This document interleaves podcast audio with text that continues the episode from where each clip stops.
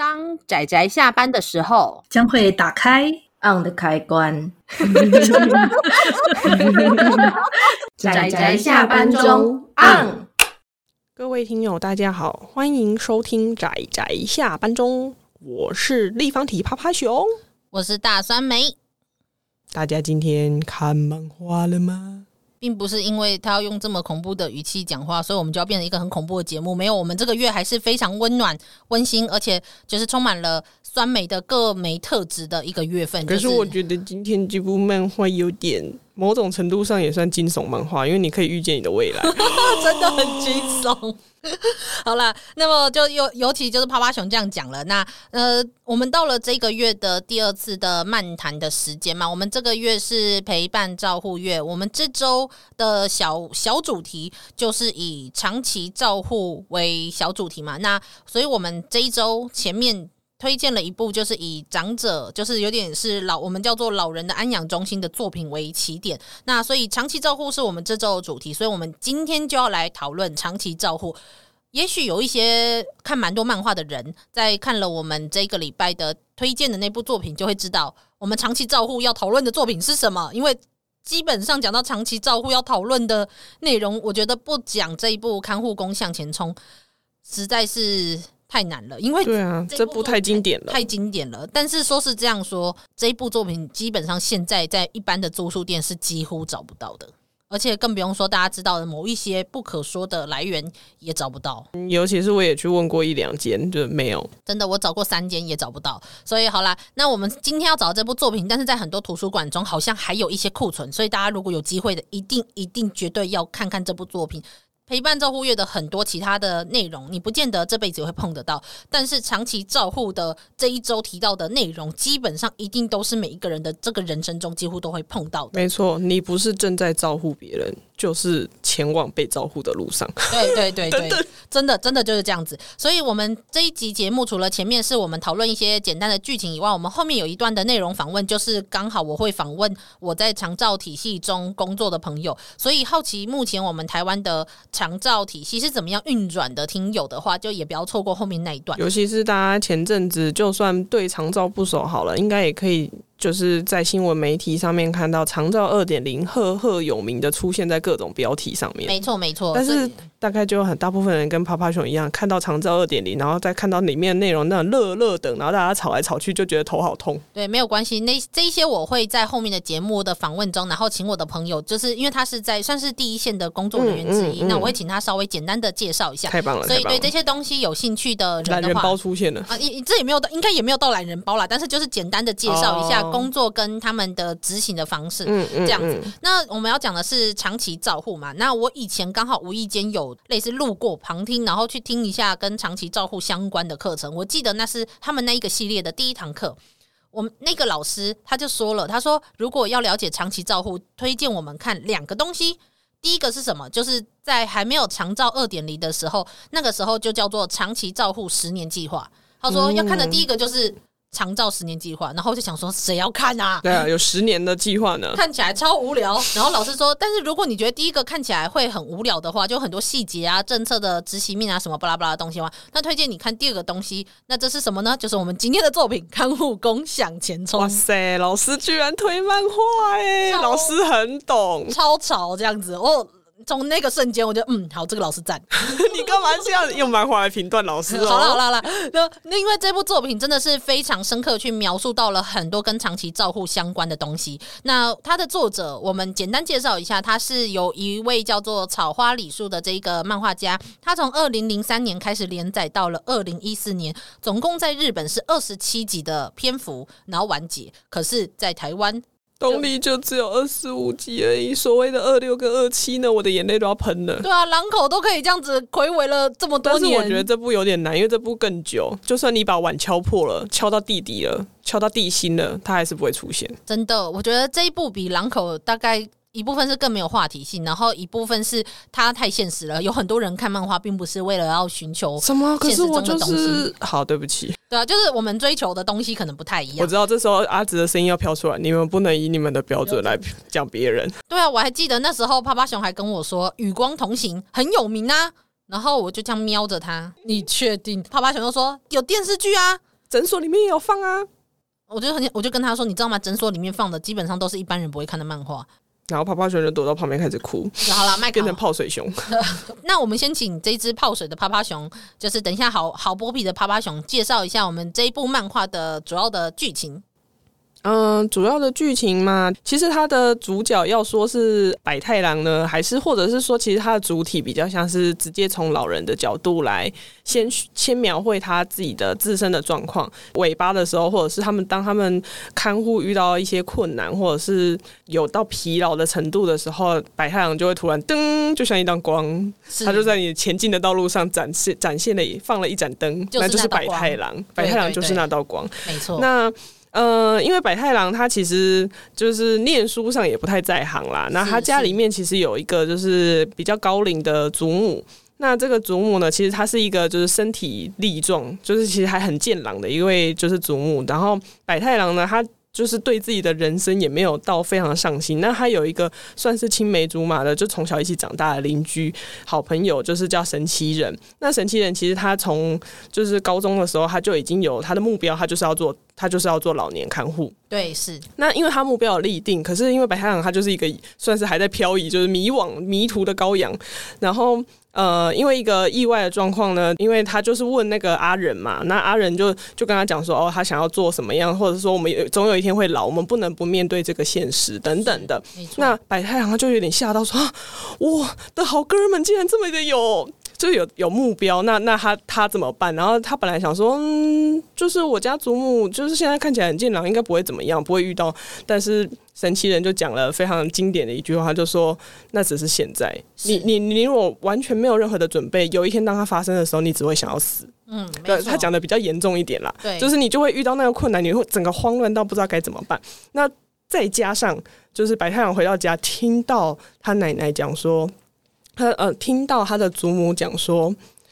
就是真想突然暴毙。看到那个，因为他们那时候刚好日本就是准备要实施看护保险制度，那他们国内也是掀起一番波涛巨浪，就是大家一直在吵这件事情。那个祖母的观念其实是，看护保险制度就相当于抛弃父母，就是你抛弃了养育父母、常年照顾父母的那个责任，你就是你直接把你的这个责任跟义务都直接抛弃了，就抛弃给别人做。嗯，对，那那对祖母那个观念，祖母那个时代的人来说，照顾自己的长者长辈是很正常的一个，就是对他们来说是一个既定的观念，他们不能放弃这个责任。可是如果他的下一代没有打算要养他的话，那他想直接死掉，就是当他某一天他就直接暴毙，他就不要这样那种长给给下面的人造成这么大的压力。没错，对啊，那这样也是启发白太阳去做长照的一个。算是一个比较重要的转捩点。对，没错。所以这个时候，我们在故事中就会看到白太郎，他就是他努力的磨练自己的看护的技术。那一部分是他在这个那时候兴起的这个有我们所谓的长期照护的整个体制下面，然后如何去应对，然后跟面对很多的挑战。那但是他的重点倒不是放在白太郎的身上，而是像他的里面提倡的一个精神，就是我们是从这个需要长期照护的个案身上去看待他所需要的东西，需要的照护，也。就跟我们其实前面说的、之前说的障碍这件事情很像，它是需要以这个个体为出发点，而并不是我们认为说他需要什么，然后用我们一般，也不是说我们一般人，我们其他人的角度去看待他需要什么。长期照护这个概念就比较像是说，一无论是因为慢性疾病或者是身心障碍而长期无法自理的人。那或者也许可能因为是疾病造成，所以也会说他是病患。那所以是为了这一些人，然后去满足一些他们的各式各样的医疗或是非医疗的需求的服务。这就是我们目前就是我们说的长期照护。因为有可能有一些人不是很清楚长期照护的是怎么样的人，但是基本上就是无论是慢性疾病、身心障碍。那说的这个身心障碍有很多是老人，是因为他们原本并不是做不到这些事情，他们跟我们之前说的先天天生的差异那些有一点不太一样。嗯，他们。可能是原本做得到，但是因为年纪大的关系，所以他们失能。哦，对，所以才导致他们有一些障碍的状况。所以同样的障碍，是不是就不应该就就有点像是疾病？也不是，他们不是疾病，他们只是失能了，所以需要别人去配合跟协助他们的日常生活。对，而且我觉得在这其中很重要一点就是尊严。没错，没错，就是尤其当老人的数量变得很多的时候，那个看护工的人力不足的时候，你变成你没办法逐一个别的去按照他们的状况去辅助他们的时候，有时候会造成就是。有一些尊严比较高的人，他可能就不配合，那不配合就会被暴力，也不是说暴力，就是用比较力量的方式去制止他们。对对对，真的，所以就是在长照这边，就是尤其很多老人，他们并他们是因为年纪大了，他们是长者，嗯，所以这件事情就是对，所以对他们来说，意识到尊严这件事情对他们来说是一个非常重要的部分。他并不是像一般可能，例如像像我们之前说的自闭症患者，他们可能不会意识到他们需要怎么样的尊严，是因为他们只要固定的生活模式，从小到大都是这样。对，可是老人是因为他们身体的状况导致原本可以做的事情。不能做了，所以那个心理状态又会相当的不一样。嗯，所以这个时候我们就会知道说，像在漫画中就有画到说，其实现在日本的高龄化的状况真的非常严重。对，他们基本上现在的高龄人口，就是年纪大于六十五岁的人口，已经占了全国总人数的。二十九趴，将近快要三分之一，但是也不用觉得哇这样子，说不定我们也快了。因为其实台湾就已经是高龄化社会了啊，对，也是。不要说高龄化社会，我们已经是高龄社会了。二零一八年就已经是高龄社会，我们已经超过六十五岁的人已经有超过了我们总人数的十四趴，然后预计按照这个比例再增加下去，我们在二零二五年我们就会变成超高龄社会。就是所谓的，我们大概会有将近超过二十趴的人都是高龄人口，果真是惊悚，真的很惊悚。想到你遇到的五个人里面有一位就是长者，当然不是说遇到长者不好，但是这样的，但是在这种状况下，就是抚养比还有包括要去照顾这些要老年人口，我们说高龄人口的这些劳动力就会需要增加。可是我们其实人是不够的，没错，而且我们总有一天会老，我们一定会面对这个事实。对对对，所以我还蛮想问一下趴趴熊，你有老过吗？我不是每一分每一秒都在变老吗？每当非洲过了六十秒，我就老了一分钟，就这种干话，讲这什么废话？其实，因为我们有时候我们会可以说我们年轻过，可是我们没有办法说我们老过。哦，真的，真的，所以就算我们说哦，我们要理解高龄化。长者他们的状况，但是我们没有办法体验嘛，我们没有当过长者，我们没有老过，我们年轻过，所以我们知道可能年，我们可能最多知道年轻人在想什么，但是我们不会知道长者他们所经验到的很多东西。但是我有曾经真的有类似就是长者的体验，就是因为刚好我无意间我在某一次我有去加拿大的一个交换的课程，然后他们其中有一个是也是类似去呃体验课程，体验当一个老人。那我这里说的老人不是说就是人家都很老，而是在某一些长者他们身体的退化状况下，他们会有怎么样的感受？所以我们在那个时候，我们要戴上那种就是完全看不清楚东西的一个眼镜去仿老花眼，仿那种对，就是退化的视力。那同时耳朵会塞上耳塞，那我的手上要戴上就是很难抓东西的那种手套，哦，然后身上我们的就是关节退化那种，对，就是手可能很难模拟很难握东西，然后我们的手臂啊，还有脚上面。都会带类似沙袋一样的重量负荷，而且两只手还不一样重，这样子。然后在这个状况下，然后终于都弄上去之后，然后他反正他们就说你要体验，就是你在十分钟之内，等一下我会给你一张纸，上面会有叫你要做的四样事情，你会待在同一个有一个空间里面，你要做到我给你看的这四样东西，就是做到这四样事情。然后好，我开始体验之后，我根本看不清楚那张纸上面写什么，真是太困难啦。然后我就很努力的辨识，你知道，我瞧了各式各样不一样的角度，然后隐约的看到了上面写一个 pen，就是笔的意思。我就好，那可能至少我要先找到一支笔。然后可是因为我那那个空间有点类似一个起居室，然后可能客厅之类的，有沙发、有桌子，然后也有茶几之类的。然后我就想说，那我要去找到一支笔，那我就。看不到笔啊，我看不清楚，我看不到桌上有没有笔，所以我只好就是一边仔细的拼命的用看的，然后一边用摸的，然后这样摸摸摸，然后就怎么样都找不到。后来总算花了五分钟，我总算找到了一支笔，虽然我也不知道找到那支笔我要干嘛，因为我根本看不懂那张纸上写什么，然后只好尽可能的就找到那支笔，然后之后在那个房间里面走来走去，然后时间就结束了，然后在这之间。房间里面会有很多人走来走去，然后会听到很多人在讲话的声音，可是我听不懂。他们故意用其他的语言，然后还有就是奇怪小声的对话，然后所以我耳朵里面塞着耳塞，我是听不懂他们在讲什么的。天哪！但是我就听到别人一直在我旁边走来走去，然后一直讲话，然后我会突然被人家拍肩，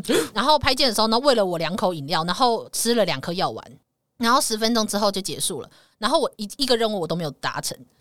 然后后来就打，然后当我终于终于把那些装备脱下来之后，我再认真一看，其实他也不过就是叫我把一支笔放到另外一个桌子上，然后还有包括打开台灯。就是这种非常简单的日常小东西，可是我光是连看这个字我都看不清楚，我连要找到一支笔都这么的困难，然后要拿起来都很困难。嗯，所以我那时候真的有印象非常深刻，就是那是一个非常非常难得的体验。所以在台湾好像也有一个我我有查到有一个基金会叫做老吾老。的基金会，他们就有这样的模拟高龄的体验，所以如果大家有有兴趣的话，可以去找找看这个基金会。然后他真的就是有，他会告诉你说你会穿上怎么样的装备，然后去体验看看，就是所谓的长者在他们的感受中，这个世界是跟我们所感受到的是有多么大的差异。那我们就会更会知道说，对长者来说，我们看起来很日常的，例如说你要吃药，你要喝饮料，然后吃药这件事情，在那个瞬间。在那个感受中，你会变得是有多么的不安，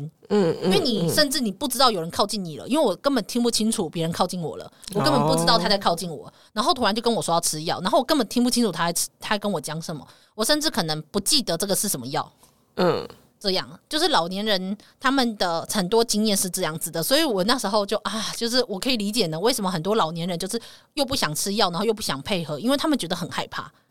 就那世界跟我们原本认知的是不一样，而且原本他们跟我们一样是，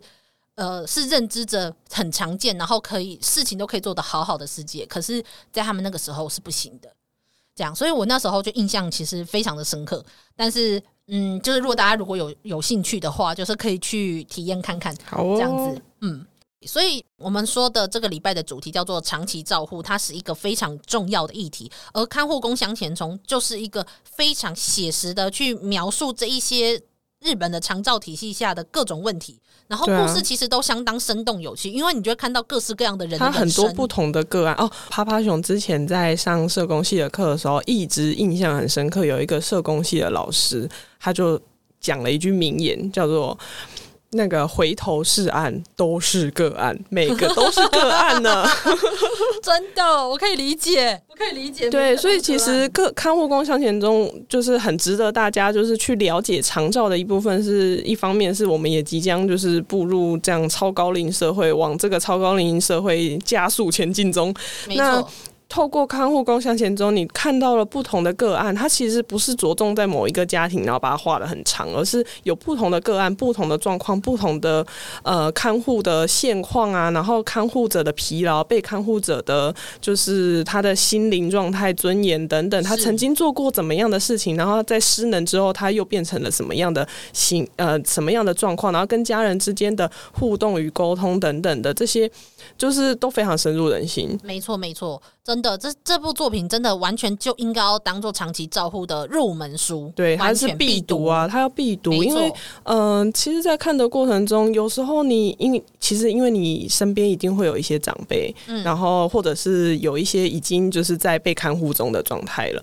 那你在看的过程中，你绝对会有共感，一定会有共感，这个共感非常深，尤其是你在路上，其实走着，你也会看到一些长辈，就像白太阳，其实在里面他用比较就是激烈的方式，戏剧性的方式去把它呈现，他就直接对着周围的人说：“你们不要这些冷眼旁观的人，你们不要在那边笑，不要在那边歧视他。总有一天你会老，真的，你会变成跟他一样。真的，我们有说嘛，这个月的其他主题，无论像是可能自闭症患者，然后或者是像其他的就是家人生病之类的，那这一些你有可能刚好你运气好，你这辈子都完全没有见过，但是总有一天我们绝对会老。”我们身边的人会老，我们的父母亲会老，自己也会老，对，这是一个必然的经过，没错。也所以我们不用觉得说老年是一个跟自己没关系，对，或者是呃，我们不用觉得说老年是一个不好的事情，它是一个必然的结果，嗯、它是一个生物的生存的一个必然的演就进进展的一个过程。对、啊，所以我们应该要是想的是说，它既然是一个必然，那我们应该要怎么样去？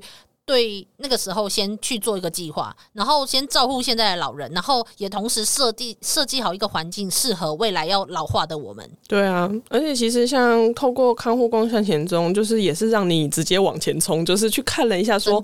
就是会有怎么样的可能会发生怎么样的状况？你可以透过这个漫画去了解，说就是算也算是一种学习经验，就是前车、嗯嗯嗯、算是前车之鉴。你可以就是把它当明镜，然后去思考说，如果未来发生什么样的事情，你有心理准备的时候，当事情发生的时候，你就不会慌张。真的，而且它其实除了就是我们现在讲的是有点有点像是个案嘛，然后还有包括到可能有一些生活周遭或是社会大众的一些教育观念的不足，我们也需要去补足。那另外一个是它这些是所谓的呃细微的个体上面的一些一些症结点，那么但是它这部作品也同时有宏观的拉大。到整个社会的体制，对，就是去理解说，哦，有一些产业，他们后面一些呃后面的一些弊病，然后他们会发生怎么样的事情，然后或者是社区资源的整合上面会有怎么样的问题，然后跟可以怎么样的合作。所以，它其实它的层面，它从上到下，然后从里到外，其实我觉得他去讨论的议题其实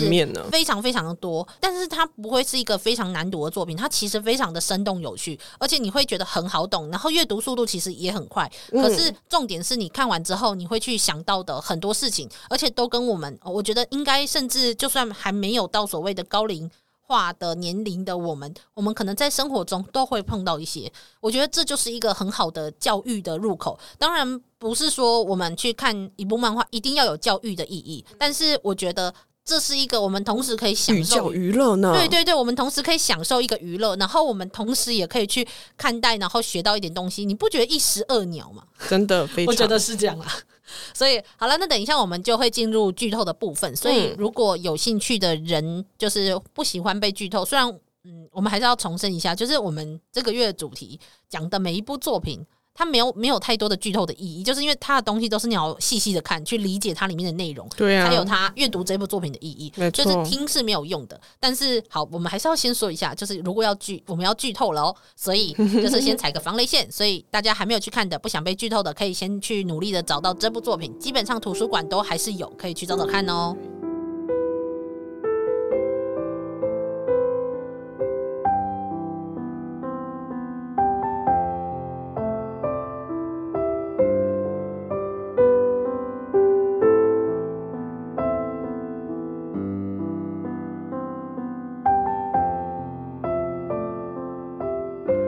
我们前面有提到说，呃，我有曾经有参与过一些高龄体验，那也提供了给大家一些，就是可以去，呃，可以去看看有没有可以参与的高龄体验的一些课程以外，那其实这些体验就只是所谓的老化状况的其中一部分，嗯，它并不是所谓的高龄者他们所面临的所有的挑战哦，他们只有一部分，这是比较。偏向于无论是肌力还是活动能力的这一部分，那么这些长者他们面临到的这种状况，其实这对我们一些比较可能青壮年的人来说是一件小事，但是对他们来说，真的就是它所造成的负面效应其实是非常大的。而且像例如说，好，我们吞咽困难也是一个部分，那还有另外一个就是大小便上面的控制。所以看护工向前冲这部作品中，我们也会看到很多就是有尿失禁上面的状状况，然后造成了一些照护上面的很大的困扰。所以呃，无法正常的如厕，也让他们的这些长者的家属其实都常常伤透了脑筋。可是又偏偏说，如果假设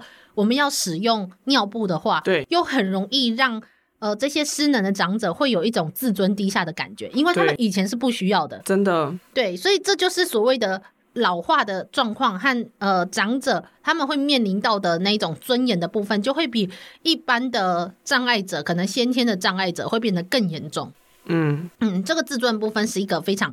重要的地方，就是我们乍看我们会以为很小，但是就是我们自己如果自己。有一天要包尿布，感觉如何？其实前面里面的故事有提到一个，就是尤其是那个白太狼，他一开始凭着一股热情冲进那个安养中心里面就开始工作了，这样，然后他就遇到了一个那一位太太，应该很明显就是他以前是老师，因为他常常会讲说什么哦，他就是今天什么小学校要开学啊什么的，他要赶快去支教。他有一种，因为尤其是他以前是教人家的人，直到他现在失能加失智。就是他连他先生有时候也都认不出来，那当他做了就是那种当众便秘的状况，他其实心理上他真的也完全不能接受。他知道那是他做的，可是他无法控制，所以他甚至会眼神飘忽的看着远方，变成一个仿佛另外一个人这样，像解离，就是这种直接抽离了。对对对，他不能接受自己是这样子的心灵保护，没错，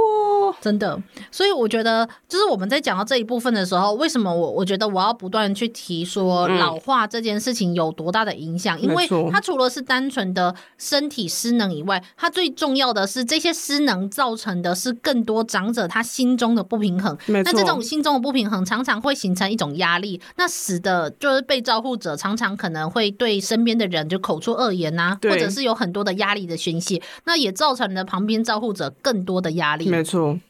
所以，知道如何照顾长者这件事情，乍看好像只是一个生活上面的打理，可能清清大小便啊，或换个衣服啊，然后家事做一做。但是，他最重要的，其实真正困难的，并不是做这些事情，而是要如何在维护被照护者的尊严下面，然后让他可以接受、心理平衡的去接受这些照护。而且，其实就心理上面能不能接受这件事情，尤其是。老老年除了遇到失能身身体上面的不便之外，你还会遇到就是自己临终临终的那个临终，然后再加上卧病在床，因为这些都是我 我外婆的状况。啊、我妈其实没有直接照护外婆。呃，就你知道，就是有一些那个争遗产的问题，就女儿不要照顾，可以不要分的、嗯、那种，那那那一种状况。所以我妈其实是真的是劳碌的在找那种看护，所以她其实也不是二十四小时都在看护的人哦、喔。可是她每次去看，嗯嗯嗯每周去看我外婆回来，她都难过很久。哦，是啊。人在那个生病，加上快知道自己就是生命快终结的时候，他会后悔，他会后悔他年轻做过的事情。嗯、再加上我外婆有失智，啊、他就会一直断片，一直就是他的记忆是断片的，他就会觉得说啊，我好后悔，我年轻的时候没有怎样做，然后哪个儿子没有怎么样，最重要都是儿子这样，反正就是会有各种复杂的状况全部纠结在一起，所以我就是等于从小就是看着这样子的状况，所以在看看护工向前冲的时候，那个感受真的是非常的深刻啊，真的。哦，我觉得趴趴熊真的提到了一个非常，就是尤其在看护工向前中，一个非常重要的有一个关键的状况，就是所谓的失智的状况。嗯，没错。嗯，因为失智啊，这真的是讲起来是一个非常大的，的东西，这非常大的学问。而且呃，因为其实像刚刚我们有说，呃，可能尿失禁啊，然后身体清洁啊，家事照顾啊这些东西，它还算是比较属于生理上面的状况，它不见得是老化的状的症状中。最麻烦的部分，嗯，就因为其实老化，你可能你可能需要的是别人去扶你一把，然后协助你如厕。但是在这之中有一个很麻烦、非常非常麻烦的是认知障碍，也就是我们所谓的失智症的这一个部分。嗯，那失智症其实有分很多种，但是目前最常见的就是很容易好发于老年人身上的，也就是所谓的像阿兹海默症。对，它其实有分分为不同的型，但是我们没有要去解释那么多，因为我们不是什么神经学专家。真的，所谓的失智症，它并不是单纯的老化，因为有一些人可能会认为说它就是一个老化的症状，对，但不是，但不是，其实它是一个目前看起来很像是大脑在某一些部分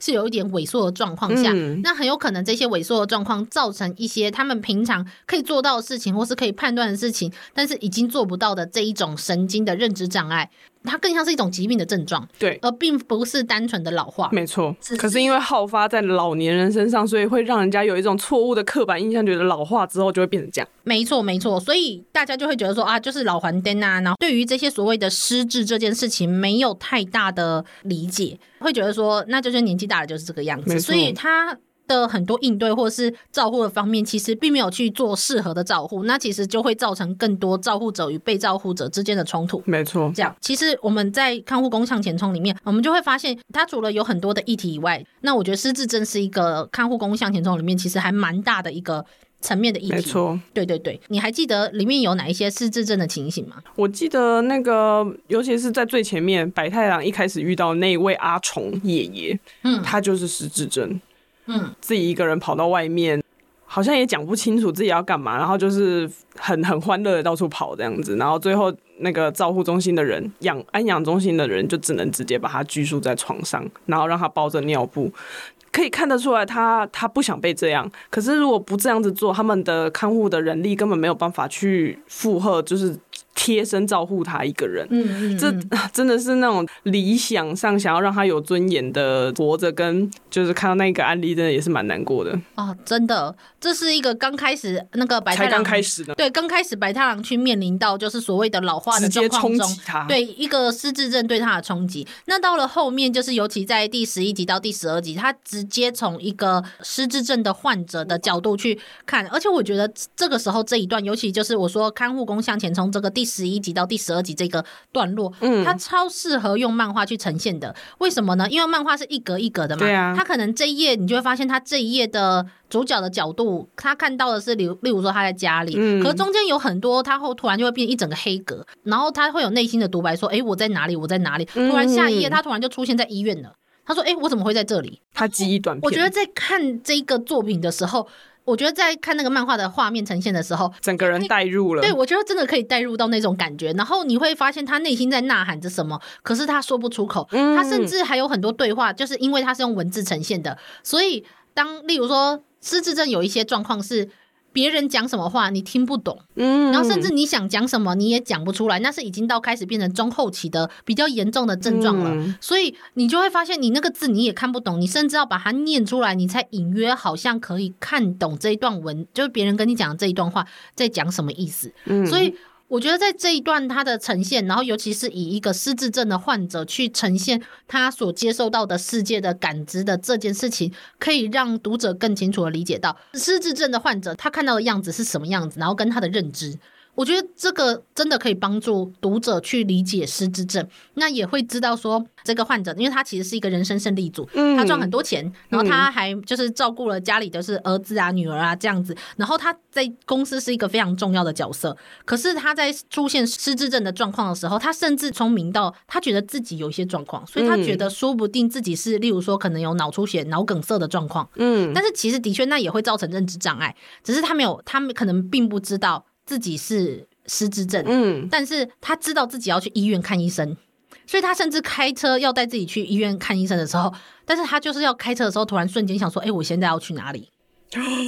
就已经出现症状，知道，然后他会忘记自己之前做过什么事情，所以他把十万块拿去订了大概六十公斤的地瓜，哦，就完全忘记这件事，他忘记自己。之前自己说过什么话，做过什么事？那对，那如果是老化症状，基本上应该是会比较属于呃，也许会忘记，但是你提醒一下，他会想起来。可是失智症的这种状况，常常有时候是直接忘记，他根本就不记得，他甚至认不出你。嗯，像有一些电影或者是什么，有那个我怀念我，还是我想念我自己，那部很有名。嗯，就是有一部电影，就是我想念我自己的样子，而且她还是女教授，她是就是会有时候会去学会发表，就她有一天就发表的时候，她直接在台上忘词，最后被诊断出是阿兹海默症的时候，她就写了一本书，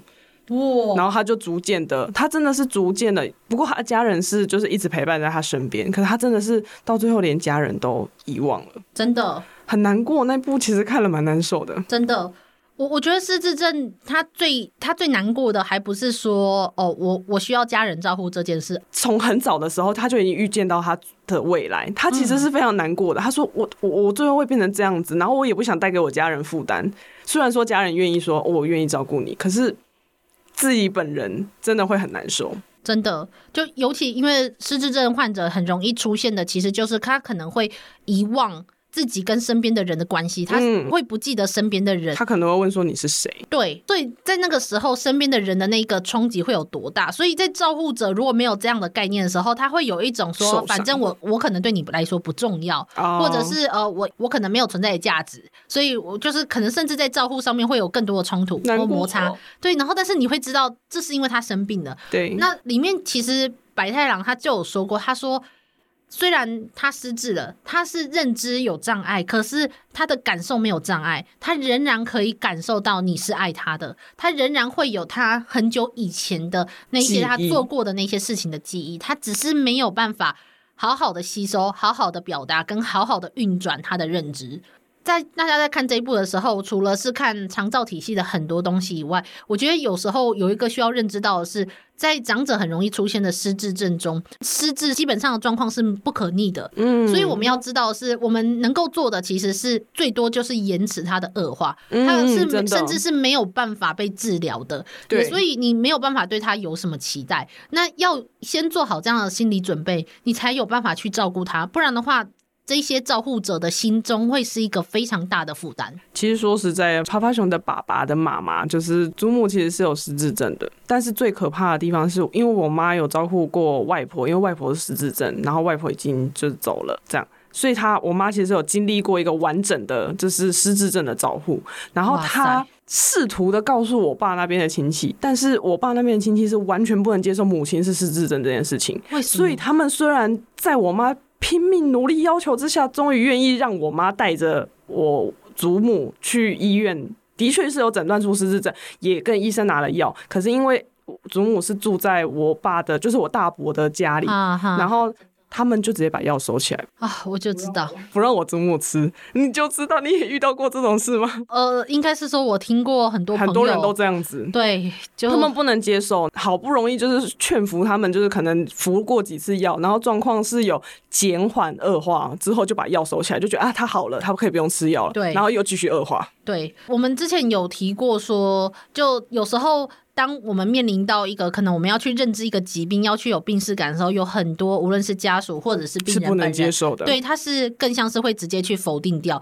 那在否定的时候，这件事就非常的危险，是呃，因为一旦你否定了，你没有打算要去延缓它，跟就至少不要让它那么快恶化的时候，其实反而这时候患者就会很迅速的恶化下去，没错，而且就不可逆了，真的。所以因此在这种时候，呃，尤其是失智症到最后面是除了。我们刚刚说的沟通上面的问题，他有一个很大很大的问题是，他会有妄想。他会有所谓的，他现在已经有被害跟被偷的妄想，在他无法认出身边的人是自己家人的时候，他甚至会觉得自己的家人就是要陷害自己的人，要伤害自己的人。我觉得这有时候跟身心疾病患者很像，嗯，就是他们一样都是有认知障碍，只是因为可能很多身心疾病患者他们是比较偏向于青壮年，所以他们伤要伤害他人的时候，其实可能能力比较强，对。但这些人失智症大部分是长者，所以他们。比较没有能力去伤害他人，但是其实他们的被害妄想跟被偷的妄想，还有这种对旁边的人都充满了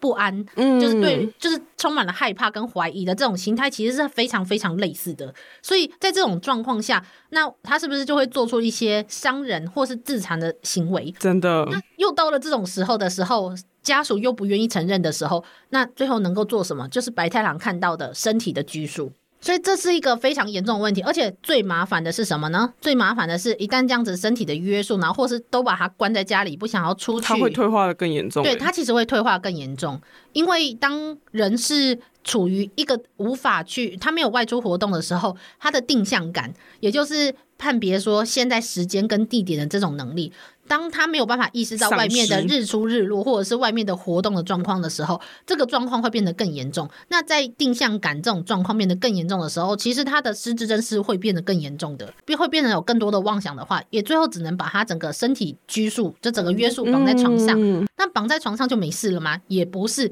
那就是继续变得更恶化。然后同时可能绑得越久，你的手就很容易出现一些。的压疮，或者是你再也没有办法恢复你原本的肌力，因为如果你都躺在床上的话，啊、那你的身体的肌，肌肉萎缩，对，肌肉会萎缩，而且你其实如果都躺在床上的话，你的其实身体的一整个运转的机能，无论是心肺耐力，还是到你的肠胃道的消化消化情形，全部都会变差。那所以这些就是它是一整个恶性循环下去的，嗯，所以要去认知到什么叫做失智症，然后。愿意去面对它跟处理它，其实就是一个在看护工向前冲里面一个非常重要状况，而且我觉得到最后你会看起来很美好。虽然说我知道现实中没有办法那么美好，但是在这之中，白太狼的心态会更相似，其实你你甚至不知道说他的失智状况到底有没有发生，因为他可能这个环境都在包容他的失智情形，无论是他忘记了钱，对你反而就是，例如说你忘记带钱，但是因为可能这个咖啡店的老板他认识你，对他认识你的家人，所以他们就说哦，他上次喝了一杯咖啡，然后在这边记，然后他有赊账，他有对他有多付钱，他有少付钱，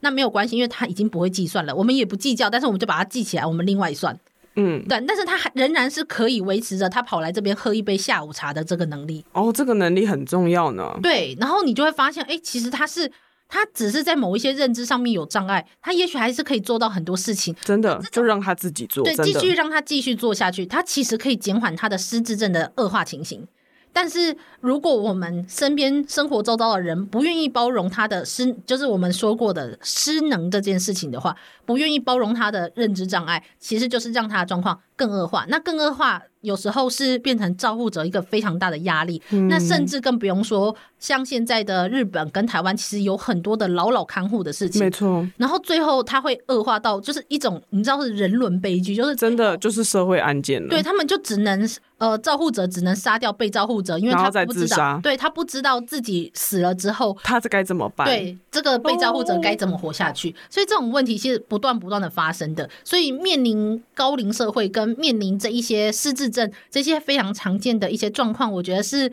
一个，我觉得在看这部作品中，我觉得一个非常重要一点就是，也许我们没有办法像漫画中那么好，但是我们可以学会说。嗯至少我们要学会怎么样的概念，然后尝试在现实中去寻求一个理想跟现实中的一个平衡点。我们可以实践的方式，至少不要让它变得这么糟糕。没错，对。我觉得这是一个我在这部作品中，我后来看了，就是尤其看到了后面，嗯，那我觉得后来我看到，尤其到了大概二十五集左右的时候，嗯，他们其实有很多社区资源，就例如说你的家属已经有出现一些失智症的情况，所以于是你们就会把你们召集到他们的活动中心开始演讲，嗯，就是教你们说，哎，第一第一个礼拜他先教你一个概念，可能第一个礼拜要要教你什么是喝水，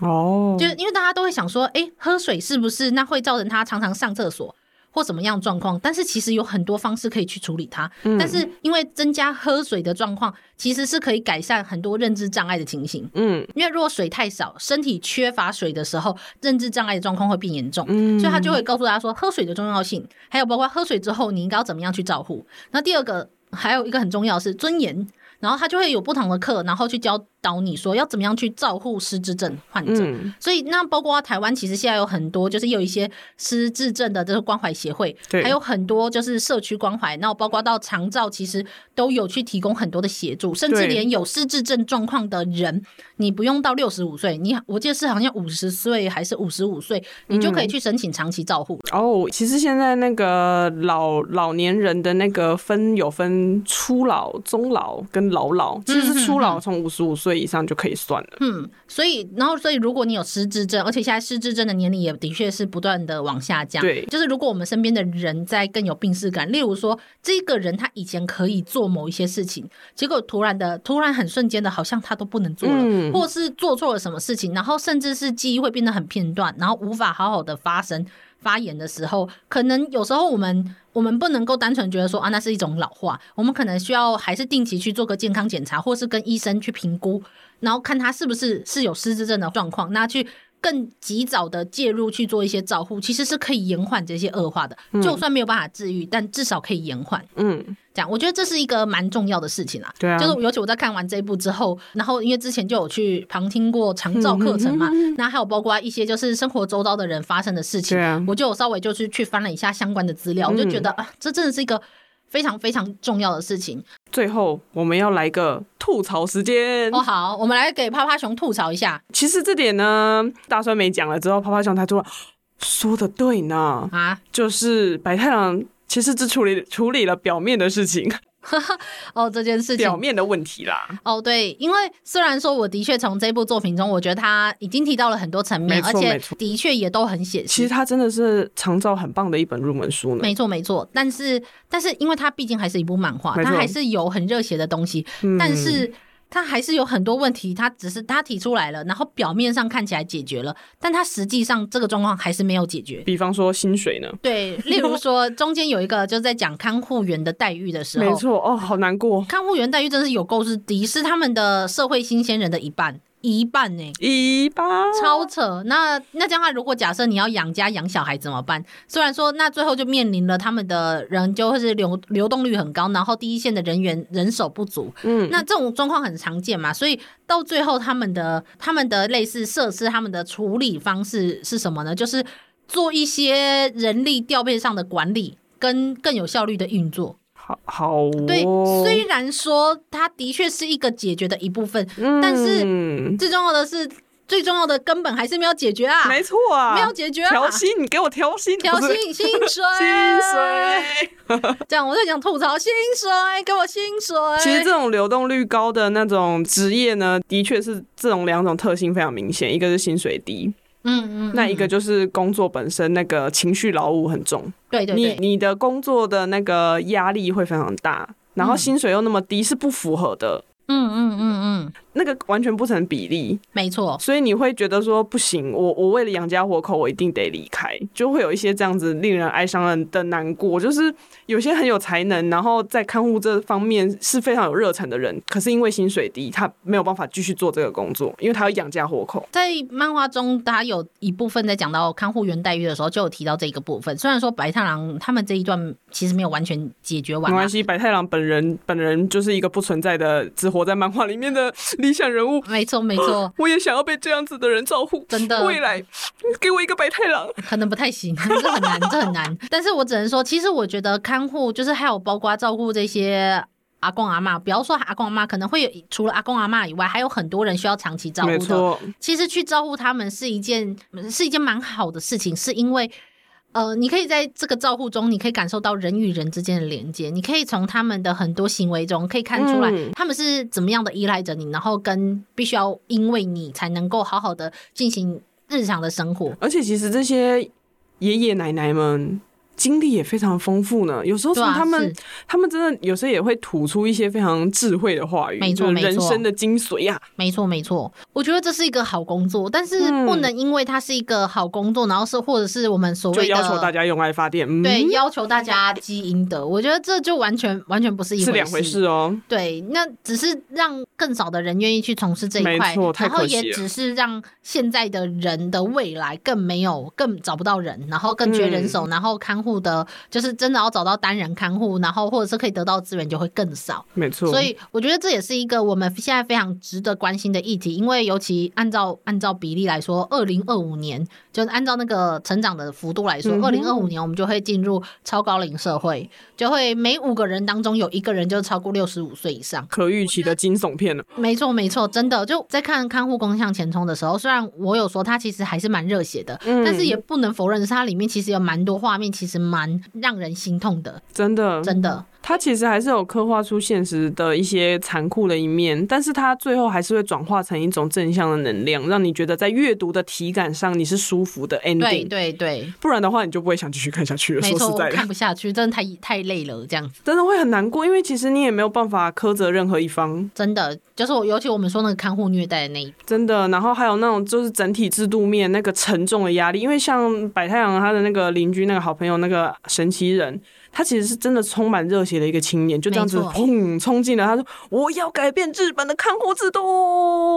嗯，然后当他进去那个事务所之后，他本来一开始还看瞧不起他的所长，哎、欸，我是不是有讲过说就瞧不起所长他们？然后最后发现，原来凭一己之力，其实现状是真的很残酷。嗯，真的好难过。但是。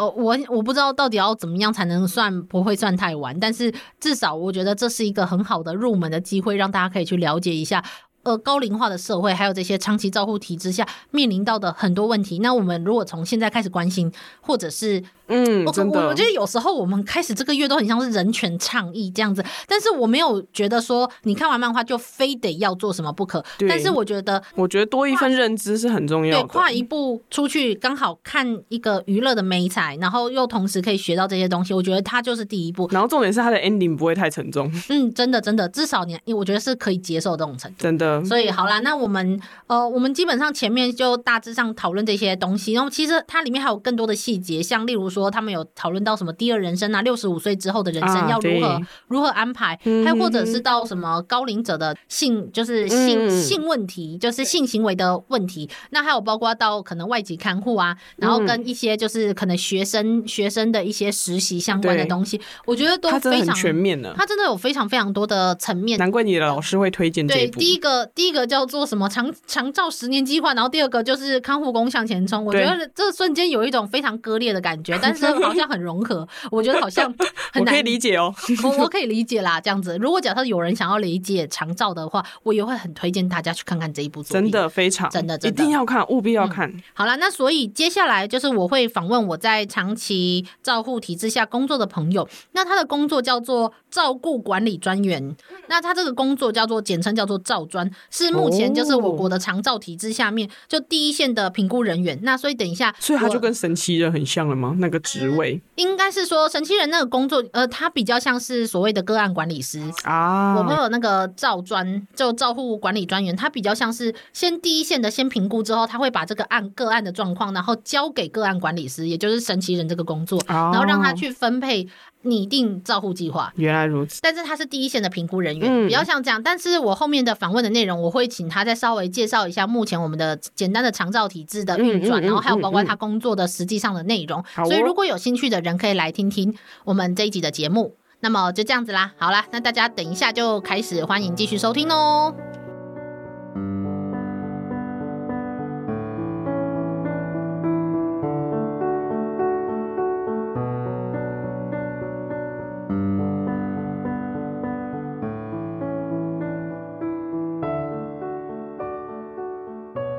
好的，各位听友，大家好。我前面有提到说我会访问我一个朋友，那他的工作就是目前大家知道的看护。照顾专员，但是老实说，我相信很多人都跟我一样，可能对这个名字也不是那么的清楚，所以就刚好在我们今天节目所提到的这一部《看护工向前冲》的时候，我觉得就是一个蛮好的机会，可以让我们来了解一下，无论是日本还是到台湾的，算是长期照护的这一个体制下面的目前的运转的状况，所以我就刚好借由。这一个看护工向前冲，它的第五集到第七集，它有一个副标题叫做“看护资源专员篇”。那它里面所提到的就是男主角百太郎，他有一个青梅竹马叫做神奇人。这一个好朋友，他这一个好朋友，他去成为了一个叫做看护监理人的这个工作。那他其实跟台湾的长照体制下的某一些工作是有一点重叠的。那我就是算是找到了工作性质蛮类似，但是还是有那么一些些不太一样的。就是我的好朋友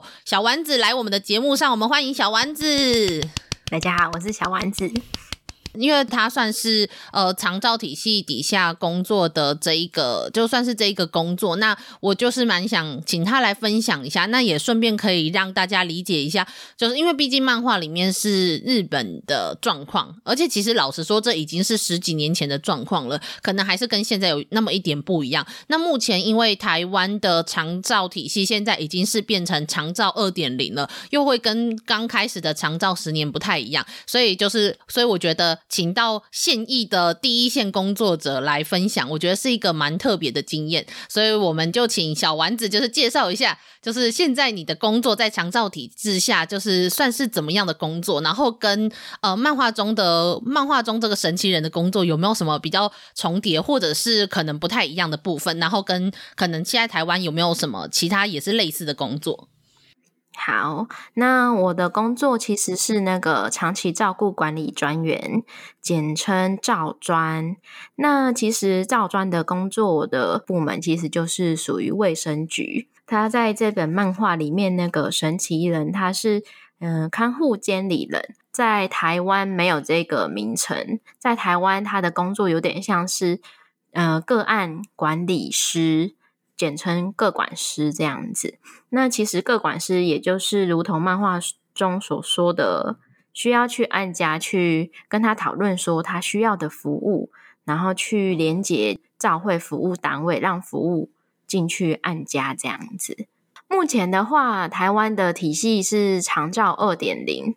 那长照二点零其实。老实说，它有点复杂。那简单化，第一个就是我的工作是照专，照专的工作就是负责民众有长照的需求，他会写申请书，然后申请书我收到案子之后，我会打电话先跟他询问他现在需要的服务的状况，家里的长辈要用需要帮忙洗澡呢，还是要就是帮忙外出散步等之类的，就看家属的需求。就是先确认他的需求是我们可以提供的之后呢，就跟他约时间要去做家里的访视的动作。那去家里做访视的话呢，我们会有那个一个系统的评估，会评估说，诶，那他现在的状况可能是失能的情形。我们这边总共是有分二到八级，通常第二级是属于轻度的失能，可能说，诶，他没有办法自己去，就是去超市、去菜市场买菜，需要人家载他去，他一些日常生活需要。些微的帮忙就是轻度二级，那如果是第八级的话，基本上就有点像是常常就是卧床，然后需要人家翻身，也有鼻胃管、尿管等管路的，就是失能长辈这样子。它是不是有点类似以前我听过的那个 ADSL，然后只是更细项的分类？ADLS 和 IADLS。对不起，我记错了。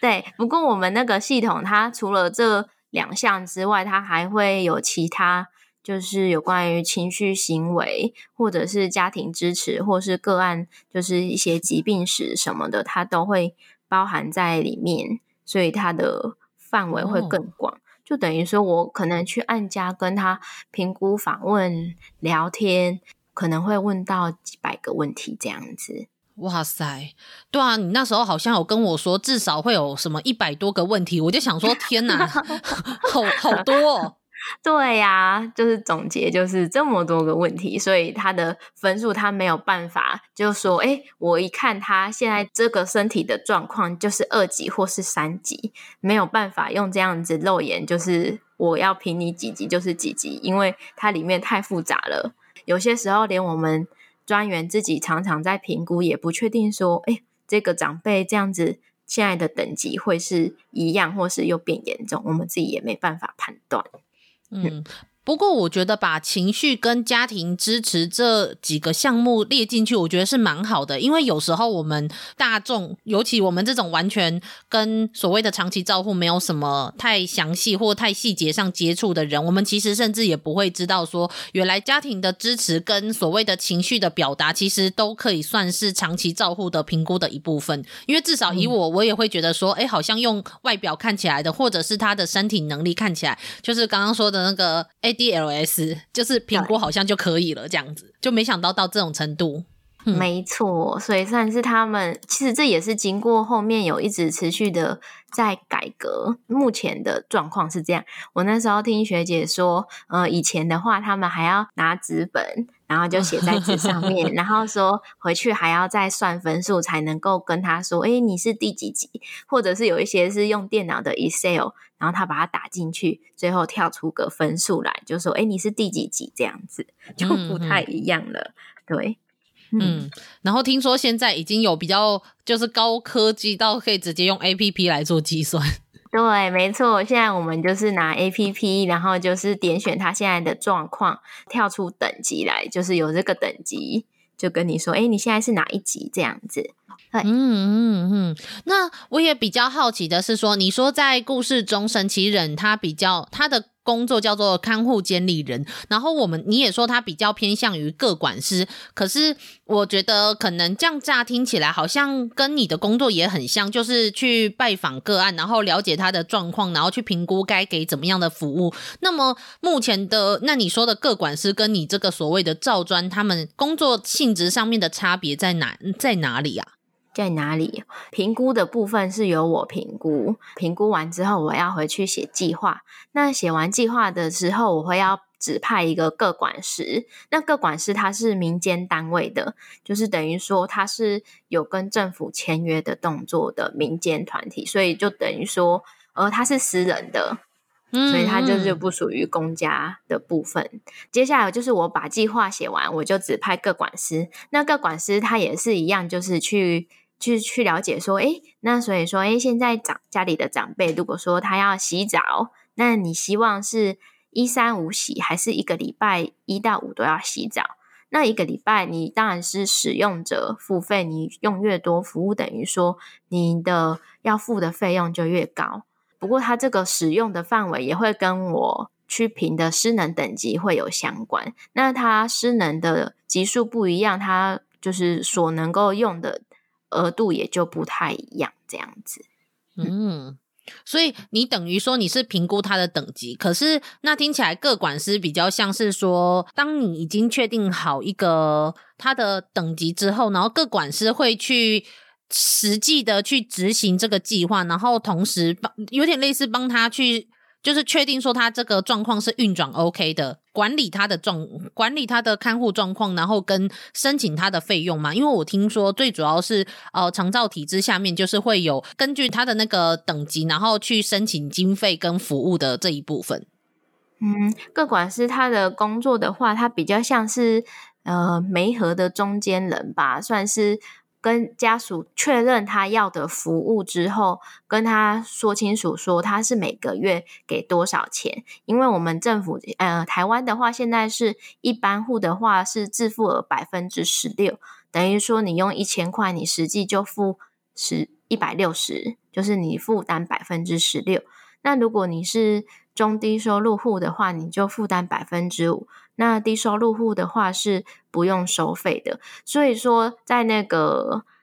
大部分的人都会很注重说，诶，我这样子到底要付多少钱？所以各管就是要跟家属讨论要用的服务，然后最多一个月会付到多少钱。那当然也有可能是说，他这个月他没有要用那么多，或是他有请假一两次。那这、嗯、这个月的费用就不会收那么多钱。那接下来就是各管，他也要访访视完之后，各管也要写计划。那写完计划，好，现在按家的需求是我有需要洗澡，那这个洗澡台湾叫做居服员，那我们就需要居服员进去帮这个个案做洗澡的动作。那这个叫做服务单位。嗯、那服务单位它和各管师的单位就会不同。不一样了这样子，嗯、对他，他机构的设立的名称就会是什么居家长照机构这类的名称，这样子，他就是有去做居家照顾的服务。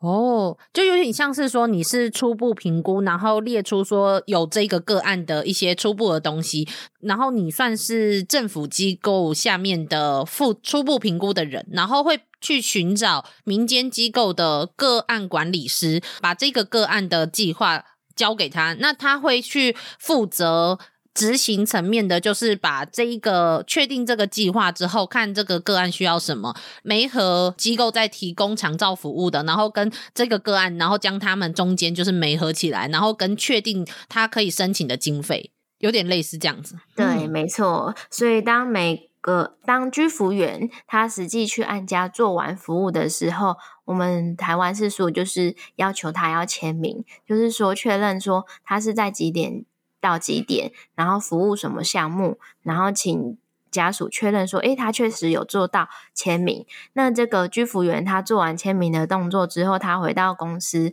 他要上系统去申报说，诶，他确定在这个时段是有做服务的这样，然后所以说他在系统上有去申报的动作，各管师他就看得到。和我卫生局照专，我也看得到，那我们就会知道说，哦，他到底是不是有在用服务，服务有没有进去这样子。那每个月的，就是一个月的结束，等于说下个月的月初，我们的各管师他就要去算说，诶，他上个月到底用了哪一些东西，然后次数是几次，然后他接下来就要。分配额度就是等于说要把钱，政府的钱要配给他，就是说，诶，他可以跟政府请多少钱？这个部分就是等于说，各管事还要再配额度，这个部分会比较辛苦。等于说，他们每每个月的月初都要做这个工作。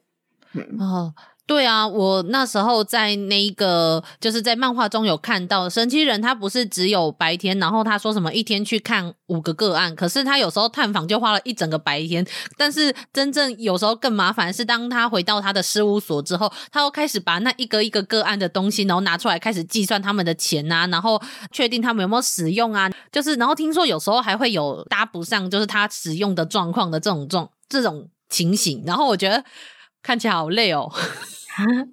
目前的话，我们执行面上的话，主要是我我负责的区域是，我会找我会去访视个案嘛，然后我会找各管师，嗯、就说，哎，各管师你有没有空跟我一起去访视？那等于说我在访访视的过程中，我会问问问题嘛，评估他的状况。那其实我要写计划，其实各管师他要写计划，他写的也是有关于。呃生理的方面啊，家庭的方面啊，就是一些相关的这个部分，他都要写，就是等于说我和各管师都要写写计划。那写完之后，接下来就是我我评估完问完事情之后，就可以由各管师直接跟家属做讨论，说，诶，所以说现在你们最需要的服务是什么？什么？就是各管师他可以直接去做讨论服务的动作，嗯嗯、那他当场就可以算钱给他听，说，诶，如果你想要洗澡的，以你的额度洗澡，你一到五都可以都够用，或者是你还有其他想要什么的，他就会直接帮他算在里面了。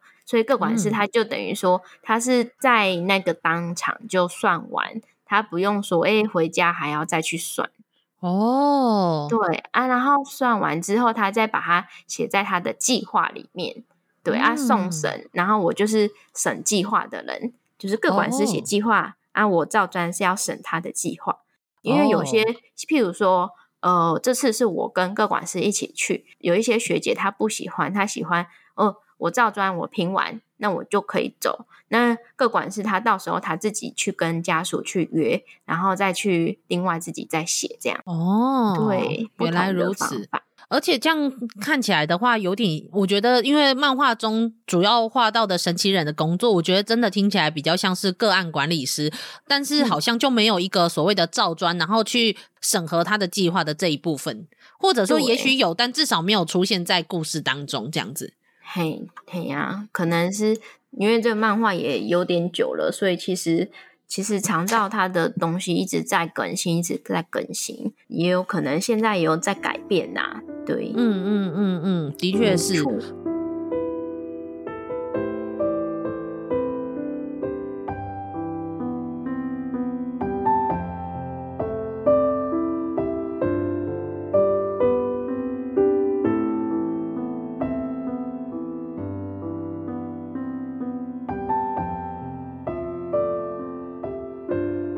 且就是申请经费这一部分，我那时候听说什么 长照底下有什么四代钱哦，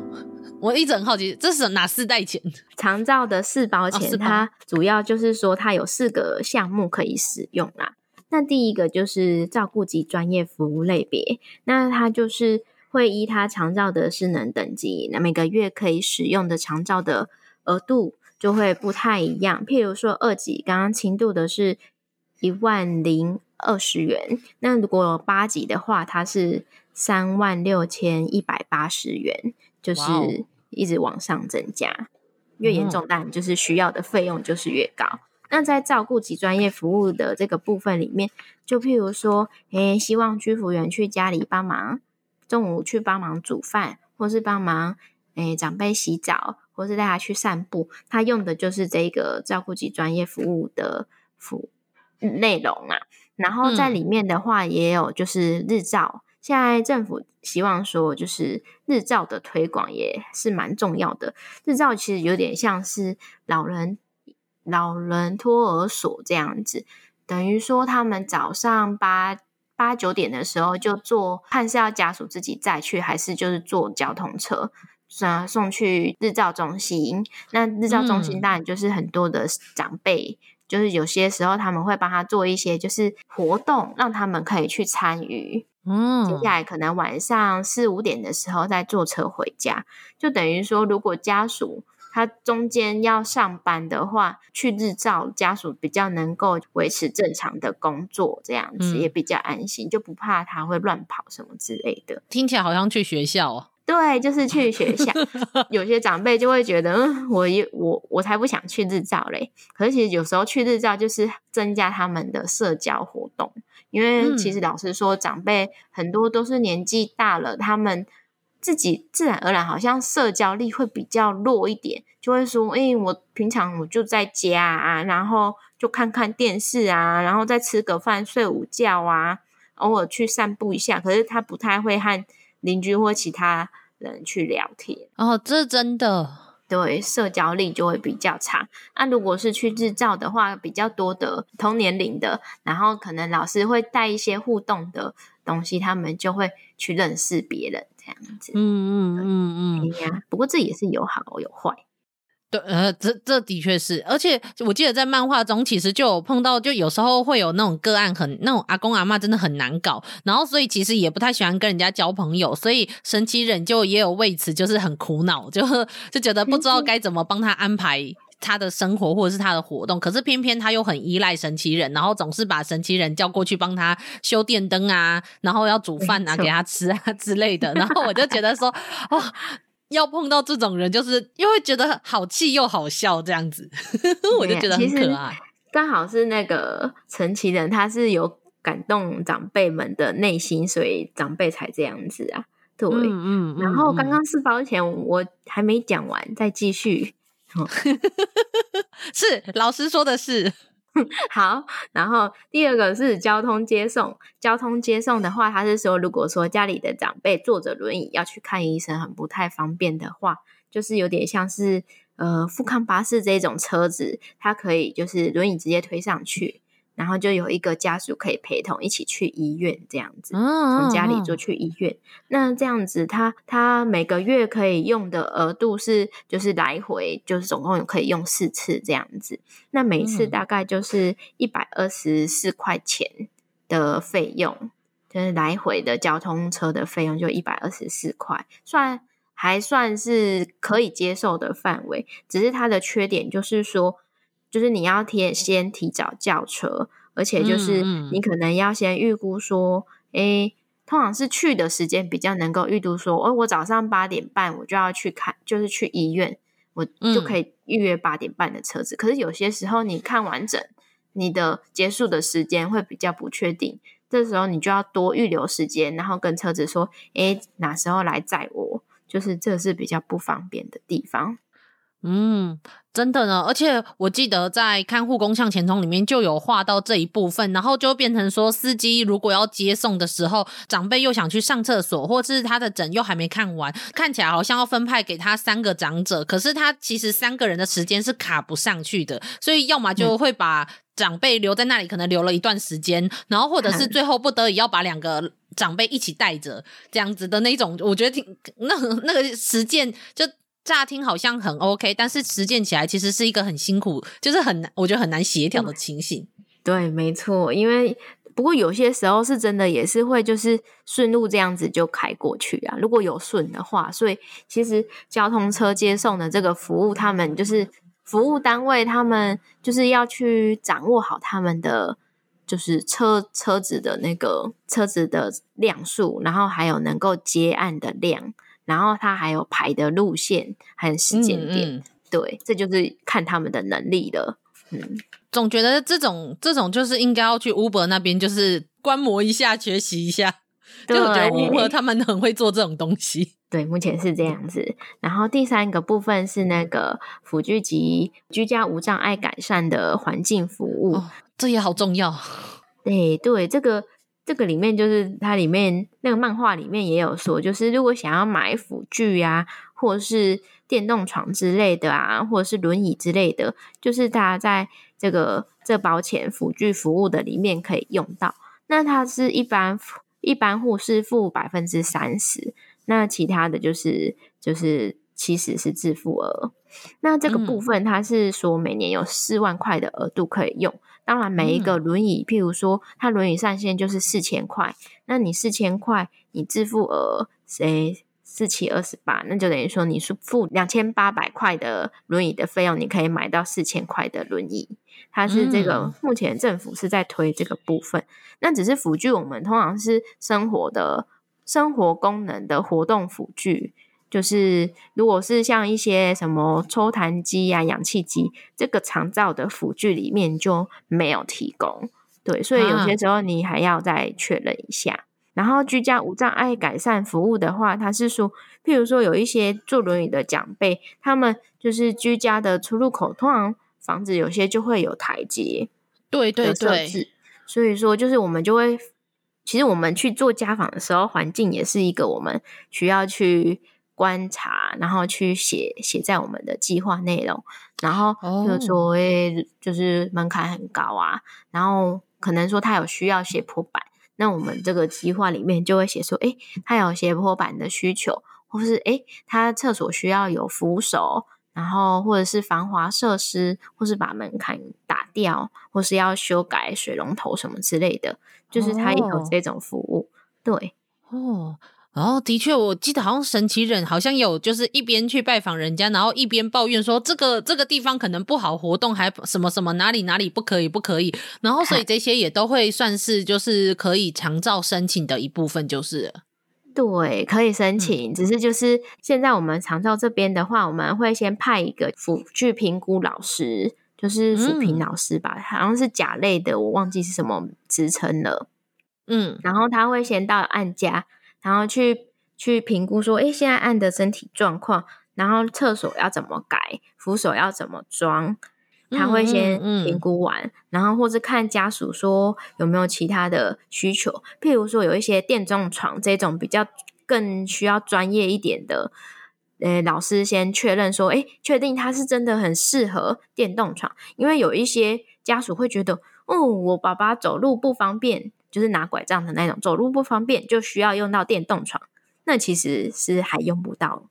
嗯、所以这时候评估老师他就会评估说：“诶，你现在活动能力很好，你还用不到，他就不会开电动床给他。哦”对，所以扶贫老师也是有这种功能存在啊。所以说，如果他申请无障碍的话，会有先扶扶贫老师先去过去看，然后看完之后，他会写一个辅具报告书。就是确认说，诶、欸，他真的需要是这些东西，嗯、那我们就是，哎、欸，个管师啊，还有我赵专看到了之后，我们才会可能说，哦，他真的是有需求这一些，才会开补助单给他，然后让他拿这个单子去跟辅具店，或是去跟那个安装师那边去做申请的动作，这样子。嗯，对，嗯嗯，天哪！刚开始在想长照服务的时候，其实没有想到这一部分。可是我想想，其实这真的很重要。尤其我们就是这一周，我们是长期照护。那我们下一周的主题其实就是所谓的身体障碍。就是身体障碍这件事情，我觉得非常的辛苦。尤其就是你不要小看坐轮椅这件事情，乍看好像你可以用手去。移动轮椅，但是只要你的台阶可能高个五公分，一般的人只要脚跨一下就可以过的地方，可是可能对需要需要使用轮椅的人来说，就是一个过不去的坎。对，对啊，是啊，这样很重要。对啊，在这里也顺便就是呼吁一下，如果假设 家里的家里是买了房子，然后想要做整修的话，就是希望。也不是说希望，就是如果可以的话，尽可能的把所谓的无障碍空间纳入，就是整个居家的装潢空间的考量之一。因为不然的话，之后如果一旦是又要再重新为了无障碍这件事情去做整修的话，其实会付出更多的成本。没错，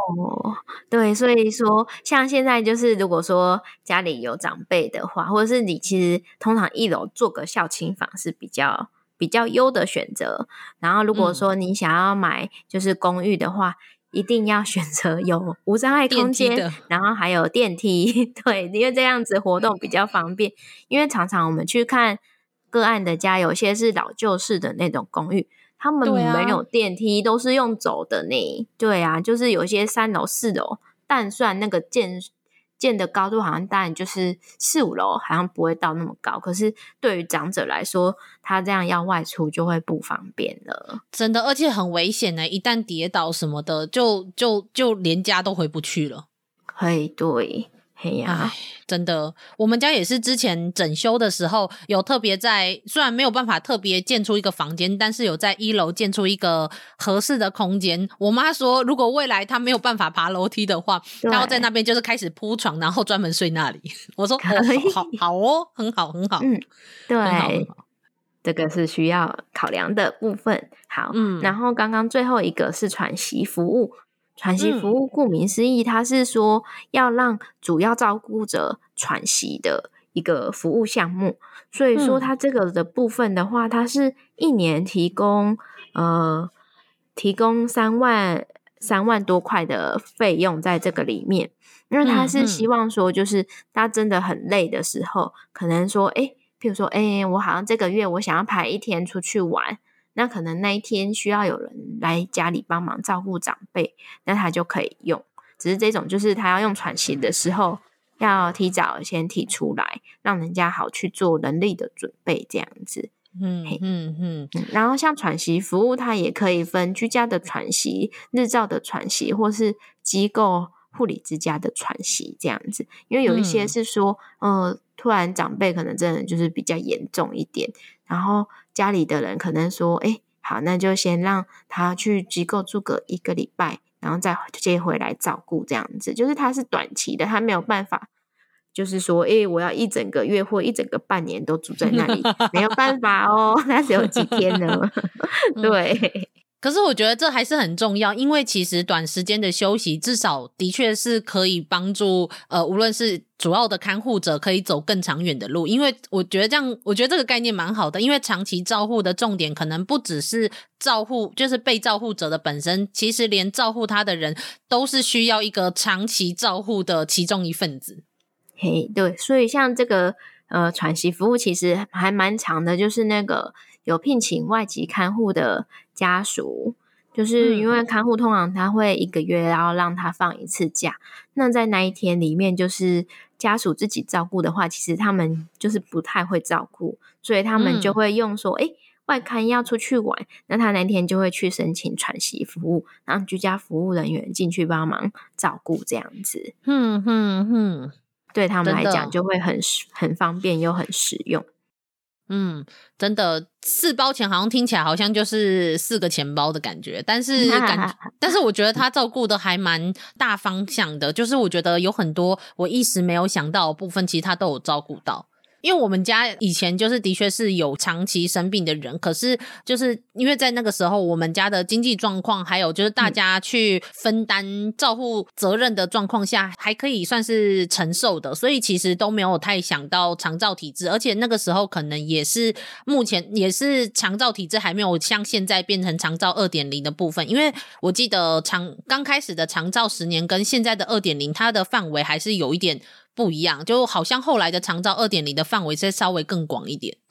对，它就是因为其实台湾现在就是真的就是变成超高龄的社会，所以其实很多的长辈或者是失能的人就是变得越来越多，越来越多。大部分的家庭有也都是双薪，如果你看双薪的家庭，你又要突然又要照顾一个长辈，那势必就是会有一个人要。要在家里照顾，那这样子可能经济的部分就会又又有困难，嗯，所以他现在在一推这个长照服务，其实对蛮多家庭而言是对他们来讲是有帮助的啦。嘿呀、嗯，真的。那、啊、当然，其实现在你说它的建构很完全嘛，其实也没有到那么完全，政策可能会一直在做调整，然后希望说能够符合就是人民真正的需求这样子。真的，而且我觉得有时候还不是说没有政策或是没有补助，而是很多人不知道说现在有人在推这个东西。嗯，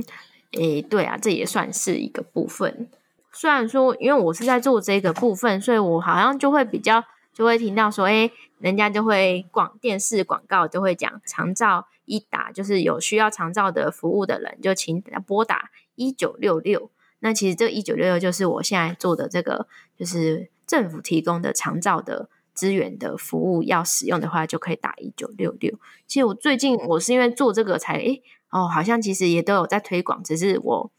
之前比较没有在注意这样子。对，嗯嗯，我觉得如果我们是在在其中工作的人，都会觉得说，诶，应该是很多人都知道。但是其实，例如说，好，就算我有你们这些朋友，但是你要说我突然就是需要。一个长照的资源的时候，我如果要不是身边有你们的话，可以问；不然的话，其实我也会一时不知道可以去哪里。不然的话，就是我要上网自己会去找。可是有很多人，他不见得那么会使用网络去搜寻他需要的资源的。所以，所以好啦，听友们请记得，就是一九六六这个专线。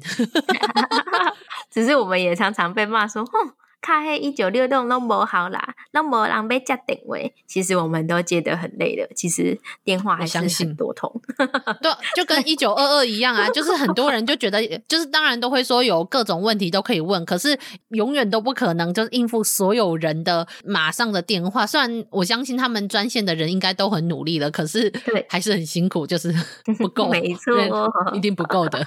对对对，所以除了一九六六，然后寻求政府以外，我相信应该。该还有很多民间的机构或者是基金会之类的，有在提供一些相关的、相关相关的服务吧。像例如说，漫画中我就有看到神奇人，他刚开始就觉得说，他要用他所知道的可以媒合的长照服务，然后去帮忙他的个案。但是后来我看到漫画里面的进展是，他不见得完全都是使用政府的政府的资源，他其实也有去寻求一些当地的社区或者是民间团体的那些资源。那台湾也有这样的东西吗？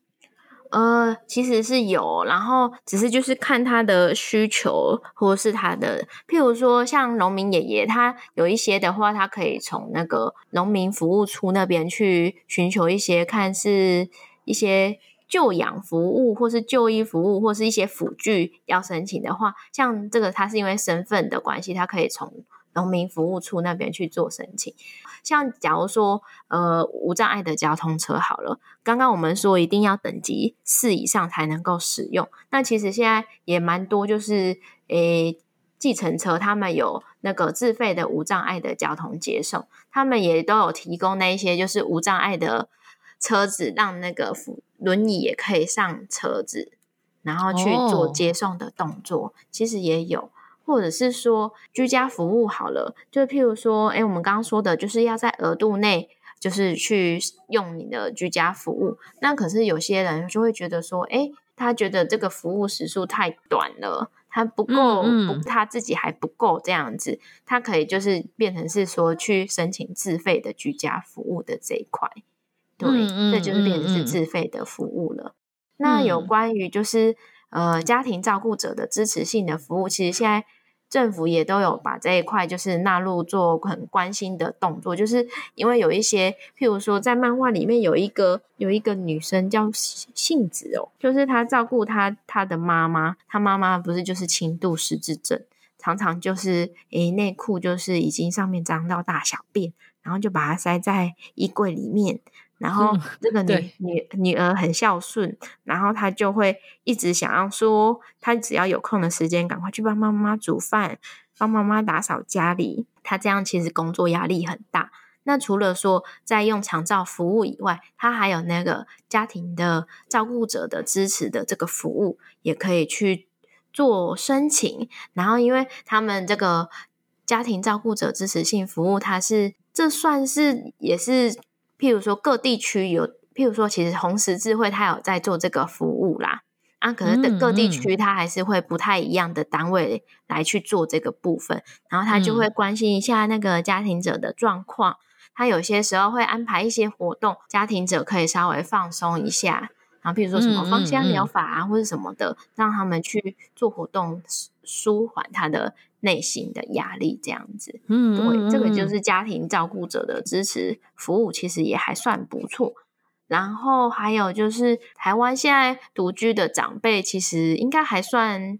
有，可是还没到那么多，那么多。嘿，对对对对对。然后像这个独居长辈的话，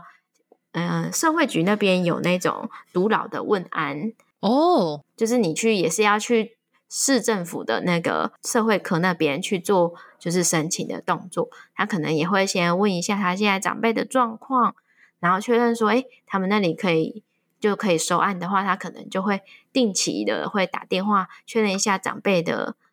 也就是还活着吗？然后还有他的状况这样子。对，哎呀，啊，另外一个是说，就是有一个就是平安机啦，就是每天报平安的平安机，不过这是要有。费用的部分，就是等于说他装了那个机子，会有那个人员，他每天就是会拨打这个机子给那个长辈，长辈他就会去接，然后就会去跟他说：“哎，你现在好吗？什么之类的。”这就是问安吉，他是每天会、哦、会这样子的联系动作。所以当你说：“哎、嗯，长辈没有去接，那这样子他们就会开始会担心，然后可能会怕说长辈这是有什么。”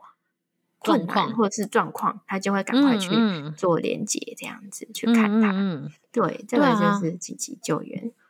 哦，我在漫画中有看到，应该我我有点不太确定是不是这一段，但是因为看护工向前冲，他一整部都是在讲长期照护的，然后就有提到有一些呃，可能长辈，就日本有很多长辈，他们就是真的是算是独居老人，所以他们有很多就是他们彼此类似成立的可能民间团体或什么，就是他们会有人去看说，哎，今天这个长辈白天早上的时候有没有把他可能把。一面旗子或是一个东西挂起来，那有挂起来就代表说，哎、嗯欸，他现在还还活着，这样之类的，至少今天早上还活着。那等可能等到晚上的时候要把这个东西给收起来，所以可能一天就会有人去寻这几个有这有需要这种状况的可能独居老人的几个，可能走到他们家外面去看一下，说，哎、欸，他们真的有把旗子挂起来或是收起来，那基本上现在他们的状况是 OK 的。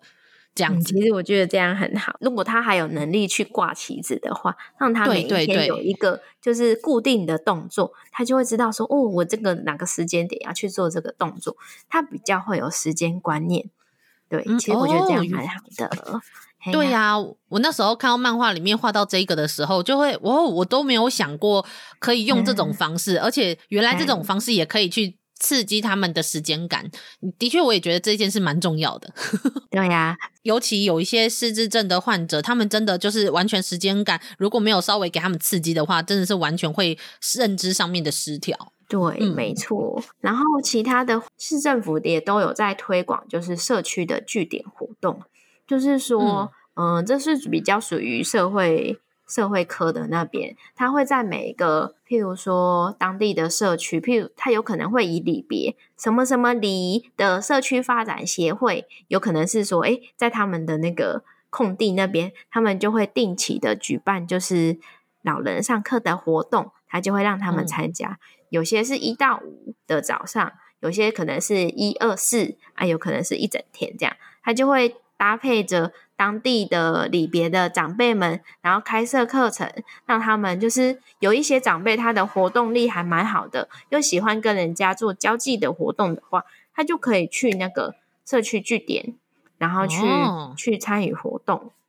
然后这个是社会科的，嗯嗯嗯，然后我们长照科的话，它也有设置 C 据点，但是这个 C 据点的话，它是请那个。民间去做承办的动作，然后民间可能再找一个地方，嗯、让当地的就是也是当地的社区的长辈们可以来参加活动这样子。那就是有时候他会可能跟他酌收个就是午餐的费用，然后还有就是一些活动的费用，像那个长照站的 C 据点，它有些会收费，可是，在社区的据点。他的午餐，他就是由社会政府提供的，所以他有些你会听到长辈说，他的午餐是去参加什么什么活动。然后就是一起吃饭，然后他就是带回来的便当，那个就是社区发展据点这样子。哦，对，哦对，所以就之前我就是有听过的那个各管各管师是各管 A 嘛，他们好像有 A、B、C，然后你说的这个社区的据点活动是 C 级，然后所以他们那个居家服务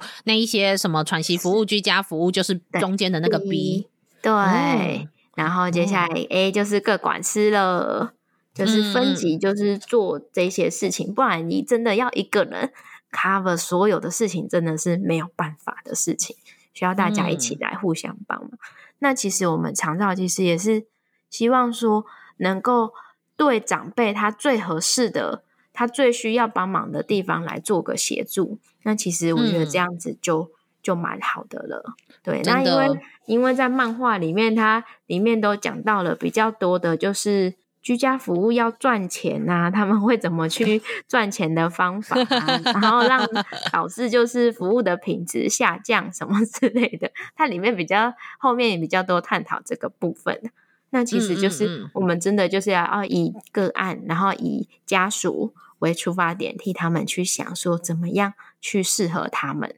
对，嗯，那其实这就是长照的功能。真的，因为毕竟像我们这一周礼拜二所提到的作品，就是属于机构嘛，那我们就请就是一样也是小丸子跟我的好朋友阿黄，那来提到就是另外一部作品。呃，目前我们说的像我们说的长期照护的体制下面，是尽可能的可以让所谓的个案可以待在家里，或是与家人一同生活。那真的是那种。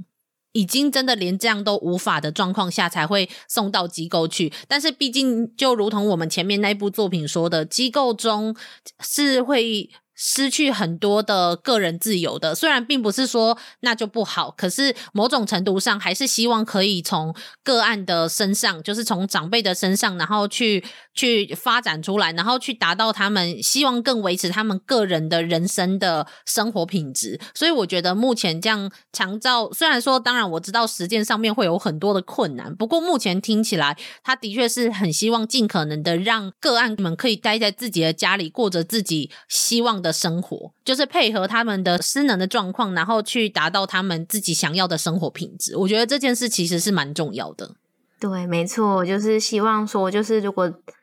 长辈能够在家里做好，就是照料好的话，那他就是其实他也是他习惯的生活环境和人。那其实我觉得这样子对他的内心来讲，其实我觉得也是一种有归属感吧。如果说他他的状况还能够允许的话，在家当然是最好。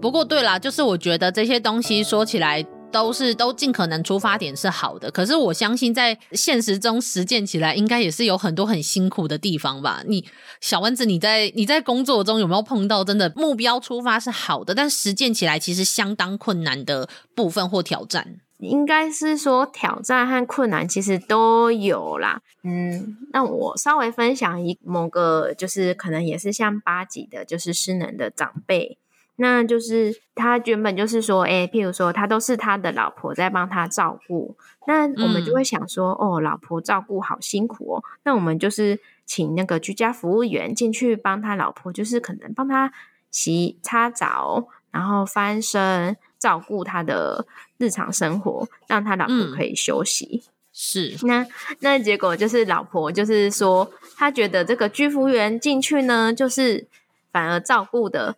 让她的老公身上有破皮的伤口，然后就会觉得说：“哎、欸，这个居服员其实照顾的没有很好，我自己来照顾，反而照顾的比他还要好。”所以后来这个他老婆呢就觉得说：“嘿，那我就不要用居家服务的这一块的。”所以最后都是由他老婆自己在照顾。那其实要照顾一个就是都是卧床的这种长辈，其实真的不是很轻松。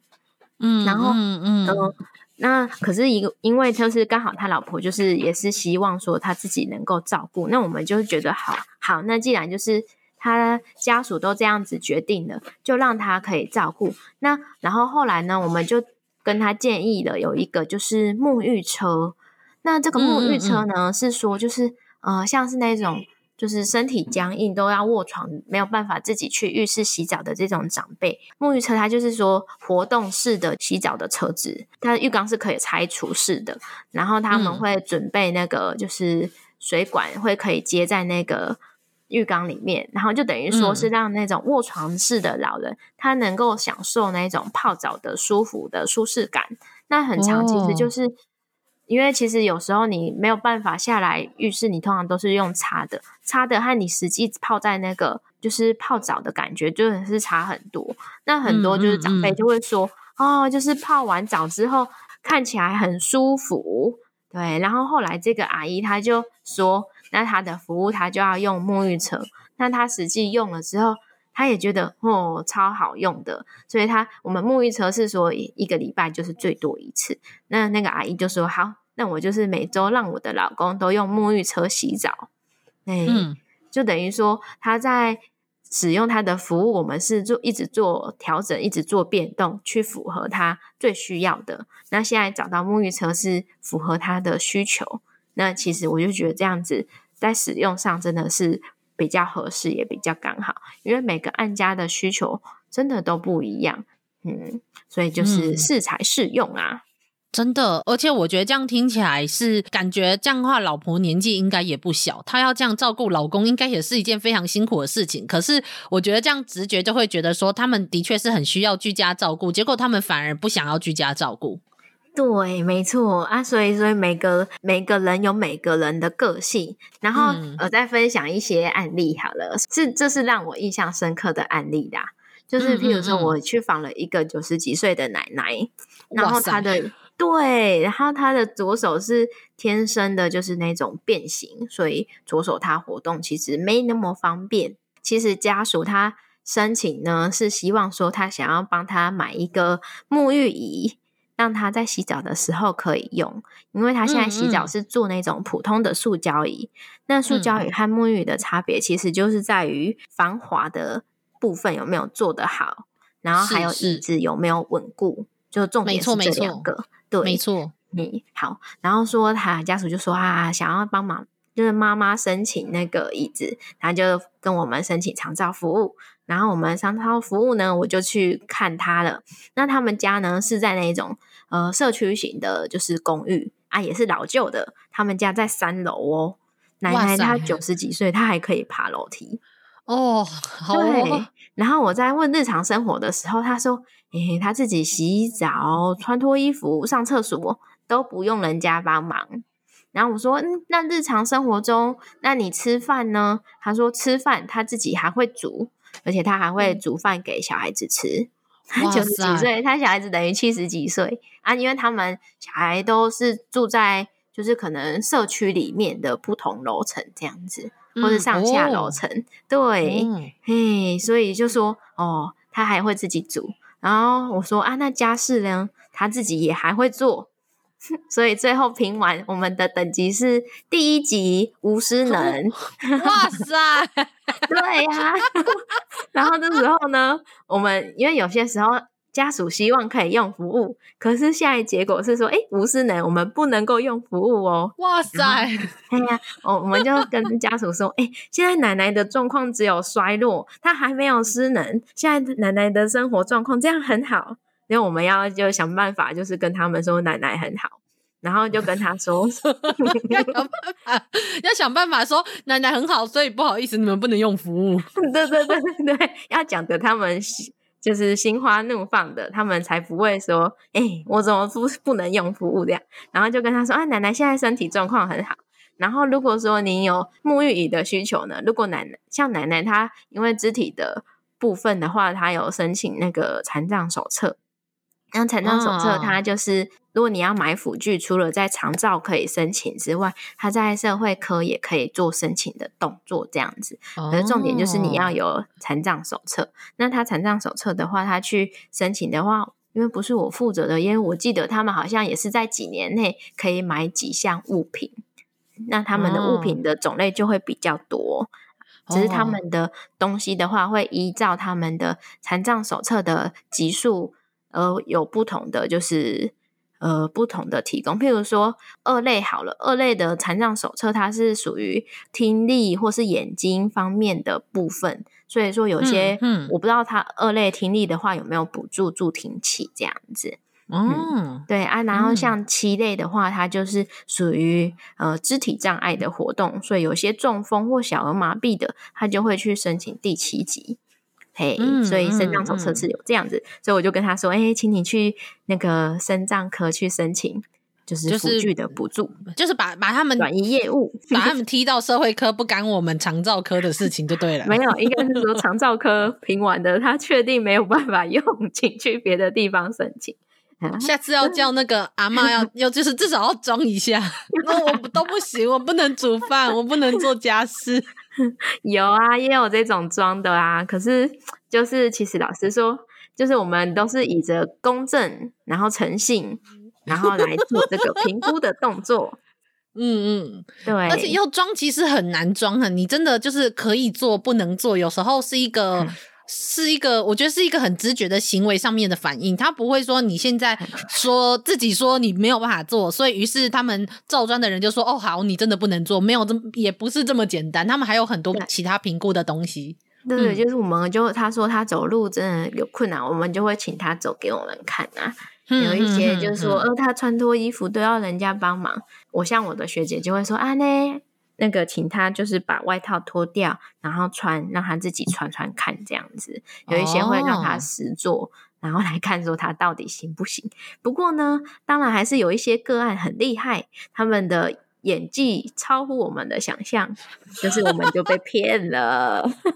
后来才发现这样子吗？对，后来发现，因为很好笑，就是前一阵子我也访了一个，就是他，他也是当初好像是脚有受伤，有开刀，然后后来现在就是已经过一年多了，就比较好，从原本的很严重的重度。然后变成中度，然后现在我这次去评就等于说轻度。他平常就说他拿着助行器可以在室内外这样走路散步，然后我就说哦是哦，那你看医生要怎么去看？他说他会叫车去看医生这样子。我说好，嗯，然后我就说好，那我看一下你的房间。结果他的房间就摆了一台直立型的那一种，就是。人可以站在上面，然后做那种拉筋还是拉什么的那种运动器材。我说，等等，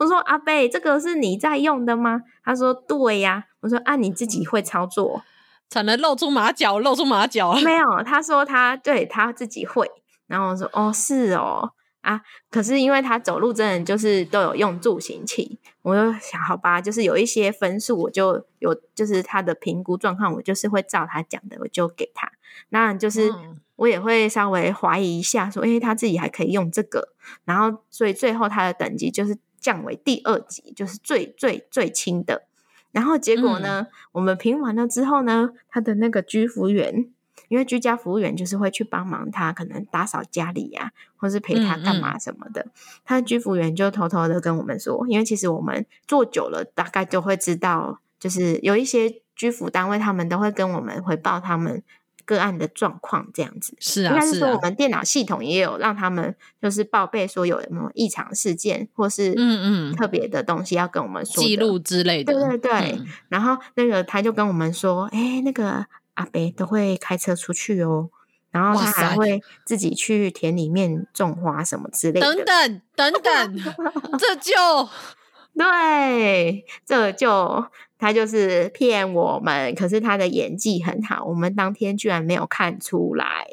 哦、然后我们就就找个师，我就请个管师过去跟他讲，他说：“哎、嗯欸，阿伯，其实你这些都会呀、啊，你。”不可以就是欺骗我们，然后来用政府的资源帮你做打扫。对，很多长辈就会希望有人帮忙打扫家里，就。就是装个失能这样子，其实是不行的。哦、虽然我觉得这样子不太对，但是我可以明白这个感受。我因为因为我也很希望有人可以来帮我打扫家里。对呀、啊，而且其实老实说，我都觉得哦，他们很多案家说，嗯，我这个家里呢，我要一个礼拜要打扫三次。然后我自己就在想说，嗯，我自己的房间，我一个礼拜打扫一次就偷笑了，你还打扫到三次。对啊，这是很现实的吧？这是很印象深刻的事情。嗯嗯，好，真的就是，真的是印象非常非常的深刻，好像好像嗯嗯，就是我觉得跟我觉得跟阿黄那一次也一样，就是虽然我们相信说中间会有很多可能会有很无奈、很无力的地方，但不知道在某一些地方，就是会说起来就是好气又好笑。嘿，是的，真的。其实跟各位听友老师说，我其实我们本来预计。基本上只要讲个二十分钟到三十分钟，但是大家光是听就知道 我们今天又聊了多久。可是我觉得真的很不错，因为我觉得就是真的没有在这一部分工作，或者是就是家里真的有直接就有照顾者的人的，就是生活环境可能不见得会了解这么多。所以我觉得就是可以请到小丸子来分享，我觉得是一件很很好的事情。那我也希望就是如果听友们真的有需要的话，一定要去搜寻，就无论是打专线，或者是刚刚小丸子分享的很多资源都可以自己去找找看，或者是询问看看，然后可以就是去寻求这些资源，不要让这个照护的压力全部承担在自己身上。我觉得那是一个我觉得照照顾一个人的压力是没有办法单纯用一两个人或是单纯一个家庭去做承受，那是一个非常非常辛苦的事情。对，嗯、没错，真的。我看到看护工向前冲里面有很多的个案，其实我觉得看起来很心酸，就是无论是旁边的家属的压力，或者是他也有好几段是从呃这些失智的长者，或者是这些就是失能的长辈们的角度去出发的时候，都会发现所谓的年老跟呃算是失能的这种状况，其实真的是带给很多人，无论是本人还是身边的人非常多的痛苦。所以目前的长照体制就是希望，就算没有办法完。完全的让人恢复到原本的能力，但至少让失能的遗憾或者是这种无力感，可以至少可以减低一点点啦。我觉得，我觉得是这样。嗯，对，没错，人是一个感情的动物啦。你在彼此的真诚的相处当中，有些刚开始长辈他会很排斥居服员进去，那嗯，所以居服员他有些时候就是慢慢的了解个案的状况，然后跟他聊聊天。那久而久之，他就会愿意接受这个居服员，所以其实人都是彼此互相、嗯、互相的啦。然后当然就是你用关心去真诚的去对对方做事情，那他就是也会就是愿意接纳你。对、嗯、哦，那可能这部分也稍微讲一下，就是虽然我们跟小丸子讨论了这么多，乍听好像都没有机构式的部分，但是其实是因为如果当个案。他是要长期待在机构里面的话，他就不会被算作就是小丸子他们这个照专底下的个案了，嗯、对不对？对对，没错。如果他住去护理之家的话，他就不属于现在政府推的长期照护的这一块里面，因为长期照护主要是推广在老人在家用服务。对，嗯嗯嗯，那那如果是说住去护理之家等机构这些的话，当然就是政府它其实也是会有做个补助的，譬如说呃每年的可能年底或是年初的时候，它会做一次就是机呃住宿式的机构补助。他可能会看你家里的就是呃经济状况吗？经济的状况，然后来分。可能说他可能会补助到六，最多就是六万块。那他嗯嗯就是往下递减这样子，他就会以他的状况，可能一年虽然就不多啦，一年可能补助个六万块，那就是加减补助这样子。然后当然就是除了就是说一般家里的就是让长辈住去护理之家，另外也有就是那种有身障的部分的话，它其实也有身障的一些住在机构的补助。那这个部分的话，它可能就是要从社会科社会科那边去做申请。那其实现在也是都还蛮多长辈都有在用这一些资源。那另外一个是说失失能的安置补助，譬如是说。哦，我们这边常照的失能安置的话，主要是他要有低收的身份，然后嗯，低收身份，然后他评出来的等级是。重度七级或八级的话，那我们这边可以跟当区的那个局里面就去做申请。我们如果通过的的话，它会有每个月的两万二的，就是机构的补助费用会下下去给机构，让那个长辈可以住在里面。那现在其实两万二一定是不够他一个月的费用，那其他的费用通常就是由家属再去做后面的补贴。对，嗯嗯，是这样子。嗯，可是我觉得有真的是有这个两万二的补助，有总比没有好，因为两万二其实也不是一笔小钱。对，没错。嗯，所以其实如果他有低收身份，真的想要就是去机构，家里没有人可以帮忙照顾的话，就去机构也还是可以接受的。然后费用就经过补助的话，应该一般的家庭是能够负担得起。嗯嗯。哇哦，真的是长照底下的学问还真的是非常非常多。因为光是今天讲到的这些东西，都其实基本上只是小丸子工作上面最表面的那些知识。没错，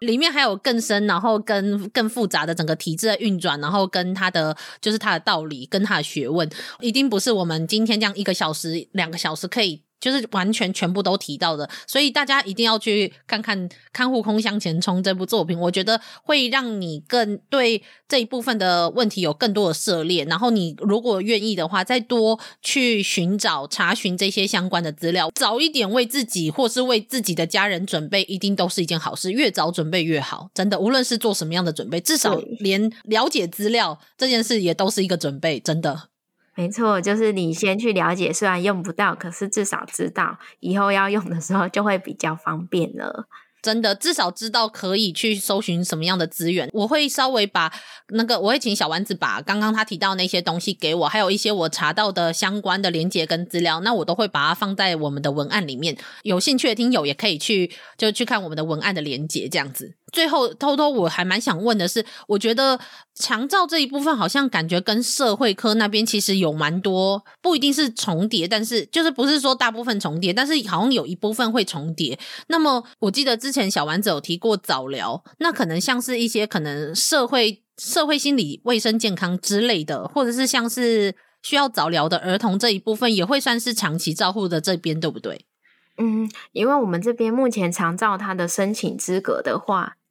它申请资格的话，他有四四种人可以来做申请。第一个是年龄大于六十五岁以上的长辈就可以做申请了。然后第二个是说，只要他领有身障手册，所以不管你年龄是多多高，就是或是小朋友、幼儿、婴儿，你只要领有身障手册，也都可以来申请长照服务。那、嗯、呃，还有就是五十岁以上的失智症的患者，还有五十五岁以上的原住民。嗯、那所以说，刚刚的早疗的部分，它就是属于它是有领有身障手册的人来做申请。嗯嗯、然后呃，早早疗其实顾名思义就是说，希望有专业的人员可以进去，让小朋友教，可能说教走路，或是教吞咽，或是教一些动作的这些，它是在我们长照里面的刚刚。照顾及专业服务的那个项目里面的专业服务项目里面，它是会有、嗯、呃专业的赋能老师，他可以协助教导一些 ADLS 或是 IADLS 的一些日常生活方面的功能的教导。呃，嗯、不过因为我们长照这边，我们的专业是希望说是由比较专业的名字叫做赋能啊，恢复原本的能力。所以说，譬如说中风之后的长辈们，现在起身活动用助行器，好像走路比较困难。那我们这时候可以请那个赋能老师去教导，说他怎么去起身，怎么去移位，然后或者是让家属们怎么去做这些动作，然后让这个动作达成比较轻松。这种就是专业老师他们的。进场的方向，那譬如说，除了说，诶，物理治疗、职能治疗，有一些会有护理师，就是譬如说，可能你抽痰比较不会抽，或是有伤口要照护的话，也可以请护理师去。那这个就是比较属于综合式的，有些是营养师可以去询问说，诶，吞咽怎么去吞，或者是说营养的调配的方法要怎么去让长辈去吃。那其实，嗯，专业服务其实算是比较多的师级的那些专业老师去教导。那在早疗的部分，他社会局是就是有提供这个资金让他们用。那其实早疗的小朋友，他其实因为他有身障手册，他可以来我们长照做申请。那其实长照老师说，真的是比较会，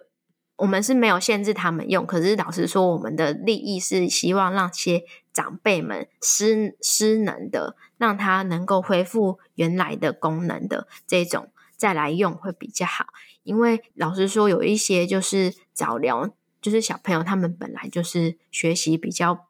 困难，他不可能说我们这个赋能是说可能一个月去个三次，然后去教导让他恢复。我们早疗的小朋友不可能因为一个月你去了三次，他就马上就会，所以我们这个部分就比较没有办法协助那么多在早疗的部分，哦、嘿。嗯，原来如此，好哦。因为我觉得，就乍听好像就是一个方向，可是其实中间有非常多，就无论是运转的方向，然后或是执行的，就是目的跟目标，其实会有，还是会有，因为他们的个体的状况，然后会有一些不太一样的地方。我觉得就听起来好大的学问哦！天哪，好可怕！没错，嗯，而且其实老师说，我们这个长照就是一直会。依着政府的政策而持续的变动，所以说其实它改来改去，说不定我现在跟您说的这一些之后也有可能会改哦。嗯，没关系，就嗯、看一年后还有没有人听到这集节目啦。但是就基本上就是应该目前目前这集节目播出来的这一段时间之内，基本上应该是都还会跟小丸子说的差不多，因为毕竟他现在就是第一线，目前在运转的工的第一线工作者之一。嗯，对，是的，是的，是的，所以好啦，希望大家就是每一位听友，就是如果去看完这部作品，那除了是对里面有很多的呃，很他提出的很多议题，不见得在漫画中有真的有有有直接的去。算是解决它吧，就我觉得白太狼他们并没有完全的解决它，但是他们提出来的很多议题，我觉得是相当深刻，而且尤其当家里有这样的长者或失能者的时候，都是一个非常真的很让人痛心的一些状况，所以我觉得，因此我就觉得应该要还是要让。就是听友们就是知道一下台湾的情形，所以我特别就是去问了一下小丸子，请他来我们的节目上分享。所以我觉得听听真的听到非常多的东西，而且非常的难得，而且我们这一集节目应该就会变得非常非常的长。真是不好意思，不会不会不会不会，我觉得这样很好，就是就是我觉得听到后面真的是就含金量很多啦，我觉得我觉得很棒，干货很多，就看大家有没有看到听到这里。那么好了，今天就是真的是很感谢小丸子的，就是很多实际层面还有工作上面的第一线的分享。小丸子有想要对我们的听友说什么吗？听完之后，希望大家对长照有一点点那么清楚的了解。当你有遇到问题的时候，你知道要。找一些能够寻求的资源要去协助，也对于说可能比较年轻的学子们，你如果对于长照有兴趣的话，希望说听完这一集 以后，真的有想要做个管师，或是做照专，或是做居服员的话，都能够有所清楚，有所了解。哎，对，天哪，就就。跟阿黄说的一样，他也在那里说，如果你觉得很喜欢跟就是长辈们相处，很喜欢就是长辈们的人生故事的，那么就是那部漫画就是最后的爱，那就会是你的理想，所以就是欢迎大家来当居服员这样子。现在这边人说，那就是希望可以大家来当个管师，来当照专，来当居服员这样，就是你们其实就是借由我们的节目在这里就是招募人员，对吧？因为你们缺人。